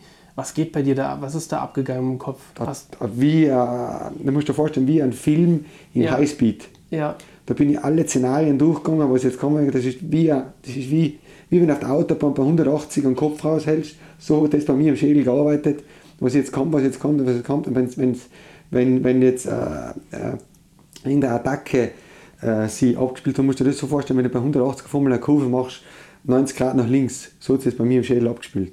wow, okay. Und die gleiche Frage, was ich oft immer wieder äh, gestellt kriege, ob ich in einem gewissen Flow drinnen war beim Laufen. Für mich jetzt nie einen Flow geben. Für mich war der Flow, das war immer gleich, du bist gestartet, es war am Anfang angenehm, dann war es nicht mehr angenehm und dann hat es nur noch weh getan. Also von einem Flow habe ich, da kann ich nie reden, nie. Nee, die Ich finde Frage das schwachsinnig, wenn sie sagen, ich habe einen Flow und alles um mich ist langsam. Für mich ist immer noch schneller geworden im Schädel. Aber Flow im Laufsport ist für mich absolut das. nee, die Frage hätte ich jetzt Ich überhaupt gar kenne nicht, einen Flo, gar das nicht ist der stellen Flo Neu- wollen. Neuschwandner, das ist für mich ein Phänomen. Sagt Ah. er der was? Ja, Der ist ja vermarktet, unfassbar, der Typ. ja. Nee, Flo hätte ich jetzt, das würde ich jetzt in, Mhm. in der Form, so wie man die Definition kennt, äh, bei dir gar nicht, ich jetzt gar nicht Mhm. gefragt, weil ich glaube, das, das trifft es bei dir nicht. Das ist eine andere Und das Geschichte. Gleiche, wenn, wenn, wenn, ich- wenn ich ein Rennen verkackt habe, zweiter oder dritter geworden bin, dann war ich so an meine Grenzen. Ich habe dann schon einen Sicherheitsschalter gehabt. Ich habe genau gewusst, wenn ich jetzt den Schritt nur einmal so hinsetze, dann knockt es mich um. Dann gewinne ich gar nichts mehr. Hm. Das hast du aber schon gewusst. Das habe ich dann gewusst zum Schluss, aber am Anfang habe ich das Ah. komplett, da hat's, du musst dir das so vorstellen wie bei einem Motor, wenn du den so lange drehst bis ein Mhm. Kolbenreiber. So habe ich, so habe ich die Wettkämpfe gemacht. Ja, okay. Natürlich hat sich das dann von den Jahren her immer mehr, habe ich da ein feineres Tuning gehabt mit der Einstellung und so weiter und so fort. Ich habe genau gewusst, wenn ich jetzt drüber drehe, wenn ich jetzt über 7000 tun, jetzt nicht runtergehe auf 5000, dann habe ich wieder einen Kolbenreiber. Natürlich habe ich das dann gewusst, aber es waren trotzdem gewisse Situationen, wie zum Beispiel in Lienz, da bin ich absolut über meine Grenzen drüber geschossen ohne Ende. Es hat immer einen Wettkampf gegeben, wo ich genau gewusst habe, die letzten zwei Kilometer, setz die Füße gerade hin, sonst kriegst du so einen Krampf, dass du nicht mehr laufen kannst. So an meine Grenzen bin ich gegangen. Mhm. Aber das realisierst du trotzdem. Dann mittendrin. Du weißt Ja. sozusagen, eigentlich weißt du, ich überzocke oder ich überzocke gerade nicht. Jein. Das kriegst Jein. Okay. Jein. Kommt ganz aufs Körpergefühl drauf an, was ich an dem Tag habe. Was da noch da ist Hm. quasi, ne, zum Schluss. Ja. Eher faszinierend. Hm. Ja, schon. Also für dich ist es dann brutal in der Situation, ne? Aber es ist trotzdem sehr interessant zu schauen, ne, wie, ja, wie reizt du das Thema an und für sich aus, ne? Also, und das ist ja, du kannst ja die Parallele auch dahin ziehen, Hm. ne? Da reizt du es ja auch aus Komplett, ja. bei den Bildern. Ne? Also wenn es, und deswegen kommt ja auch das Argument, wir können nicht mehr unterscheiden, was der Original und was Fälschung ist. Das geht ja nur, wenn du es ausreizt. Ne? Bis zum, Wo sie mich immer wieder Wahnsinn. gekriegt haben, sage ich ganz ehrlich, dass ich mich oft verzockt habe mit der Farbzusammenstellung. Nach außen hin ein Schnitt, aber wenn die eine Farbanalyse gemacht Ja, haben, Rolle, genau haben sie sofort gewusst, das ist ja fake. ah, okay. Das ist aber ganz schwierig. Du musst fast Ja Chemiker gut, sein. Du musst fast Chemiker sein, also die richtigen Farben. ja, Wahnsinn. aber wirklich, äh, aber, aber spannend einfach. Also eine polarisierende Geschichte, aber trotzdem schön. Und Ähm, viele sagen ja zu mir noch immer wieder, was mit mir eigentlich mit Lau, ich bin der Letzte, was überblieben ist in der ganzen Szene, wo wir angefangen haben. Das, das fasziniert sie immer wieder, dass ich mich immer wieder motivieren kann, dass ich das immer noch mache. Mhm. Aber das ist ja ein Teil vom Leben von mir. Ich brauche das. Ja, das, steckt Oft weniger, wie es jetzt ist im Alter. Dann sind wieder Phasen, wo es mehr ist, dann wieder Phasen, wo weniger. Aber dass ich nichts mache, das gibt es nicht. ja, Ich war jetzt in Spanien eine Woche, bin jeden Tag laufen gegangen. ja. Jeden Tag.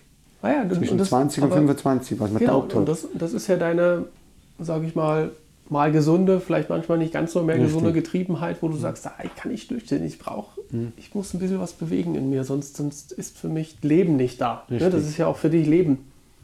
Das, ist, das bist Du, du. der Banz hat immer gesagt, das Fleisch geht so lange gebeinigt, solange es warm ist.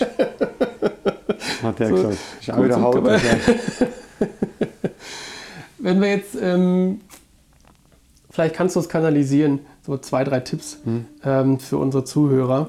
Ähm, was, was wären für dich deine, deine mentalen Tipps oder welche, auf welche Tricks hast du vielleicht zurückgegriffen, ähm, die bei dir geholfen haben, um, um, um dich mental stark oben zu halten? Hm. Hast du da ein, zwei, drei, die du rausgeben kannst, was dich ausmacht da in dem Bereich? Was ganz ein guter Tipp war für mich und was ich oft auch gemacht habe, ich habe gewisse Szenarien einfach in verschiedenen äh, Abschnitten aufgeteilt.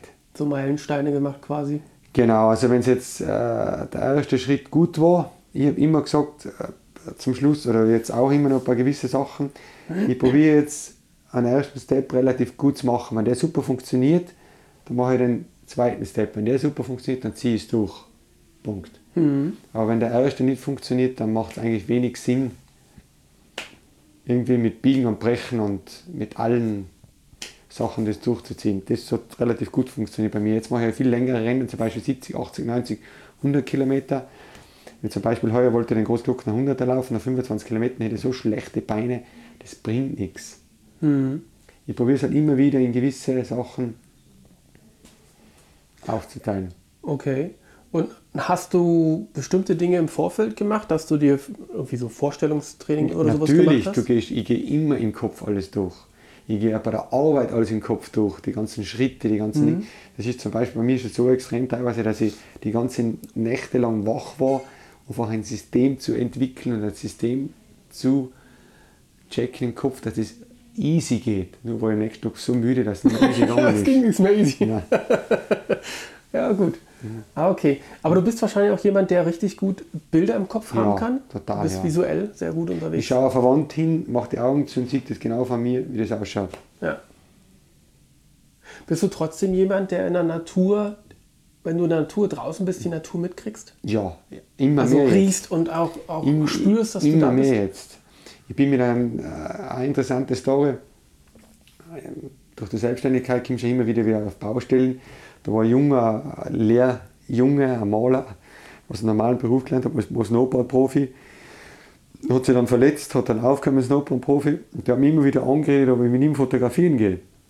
Und es nie so wahrgenommen und so weiter. Und mit dem bin ich jetzt eineinhalb Jahre schon unterwegs. Und mit dem du das natürlich viel intensiver auf, weil du schlafst du am Berg oben, da schlafst du am Gletscher oben mit Schlafsack, da fängt es um 10 Uhr am Abend, regnet an und du liegst mit dem Schlafsack oben am Schnee. Du bist oben am Gletscher bei minus 35 Grad oder du gräbst dich in ein Loch ein, mhm. so wie wir das haben, bei minus 25 Grad liegst du oben im Schlafsack, alle du in der Früh aufstehst und natürlich das optimale Licht erwischen willst, dann nehme ich das jetzt viel intensiver auf. Früher hat es nur eines gegeben, Kopf nach unten, so schnell von A nach B. Mhm. Jetzt nehme ich das viel intensiver auf. Und wie zum Beispiel, es gibt einen Aussichtsberg im Zillertal, das ist der Raschkogel, ich war da mein Leben noch nie oben. Ich war auf der ganzen Welt unterwegs und jetzt klappere ich natürlich das alles ab. Ich bin ein Skitour gegangen letztes Jahr Winter eben mit dem Fotografen und da sind wir gegangen und dann sage ich zu ihm, boah, was ist denn das für ein interessanter Berg da mit dem Ding? Sagt er, das ist der Roschkogel. Ich sage, da war ich noch nie oben. Jetzt nehme ich das viel intensiver auf ja. und ich tue das viel mehr wertschätzen, welches Privileg oder welchen Luxus ich habe, eigentlich in einer solchen Gegend zu wohnen und zu leben dürfen. Ja. Unglaublich. Das ist schön ist es allemal. Unglaublich. Wer die Berge mag. Unglaublich. Ja. Ich habe immer eine Abschlussfrage, die mhm. ist völlig weg von allem, was mhm. wir jetzt gerade besprochen haben. Bist du eher Espresso oder Teetrinker? Espresso. Auch verschieden. Dann sagen sie immer wieder, Kaffee ist ungesund, den muss ich trinken, ist ja total ungesund. Dann trinke ich wieder eine Phase lang Tee. Aber ich schaue jetzt schon, dass ich gesunde Sachen zu mir nehme. Also mein Motor braucht schon gescheites Motoröl, nicht irgendein. Ah ja. Das haben wir früher auch nicht gemacht, nie auf Ernährung geschaut. Das war normal, dass wir vor dem Wettkampf, nach dem Wettkampf zu McDonalds gefahren sind. Okay. Das hast du als Junge viel besser kompensieren können. Das geht jetzt alles nicht mehr. Ja. ja. Aber ich habe kein Problem damit. Das ist wie du vorhin sagtest, die, der Motor, die Maschine ist sensibel. Total. Die werden immer sensibler. Umso mehr Kilometer, umso ja, mehr Wartung, umso mehr. Brauchst du ein bisschen mehr Genau, Pflege. richtig. Ja. Markus, vielen Dank, Gerne. dass du dir die Zeit genommen hast, Gerne. dass wir sozusagen auf einen Espresso oder ja. Kaffee, Kakao, was wir beide Kaffee. getrunken haben, ähm, plaudern durften und du uns ein bisschen daran teil hast äh, leben lassen, äh, wie, wie, dein Lebensweg war und äh, wie er gezeichnet ist äh, mit deinen Erfolgen und Herausforderungen.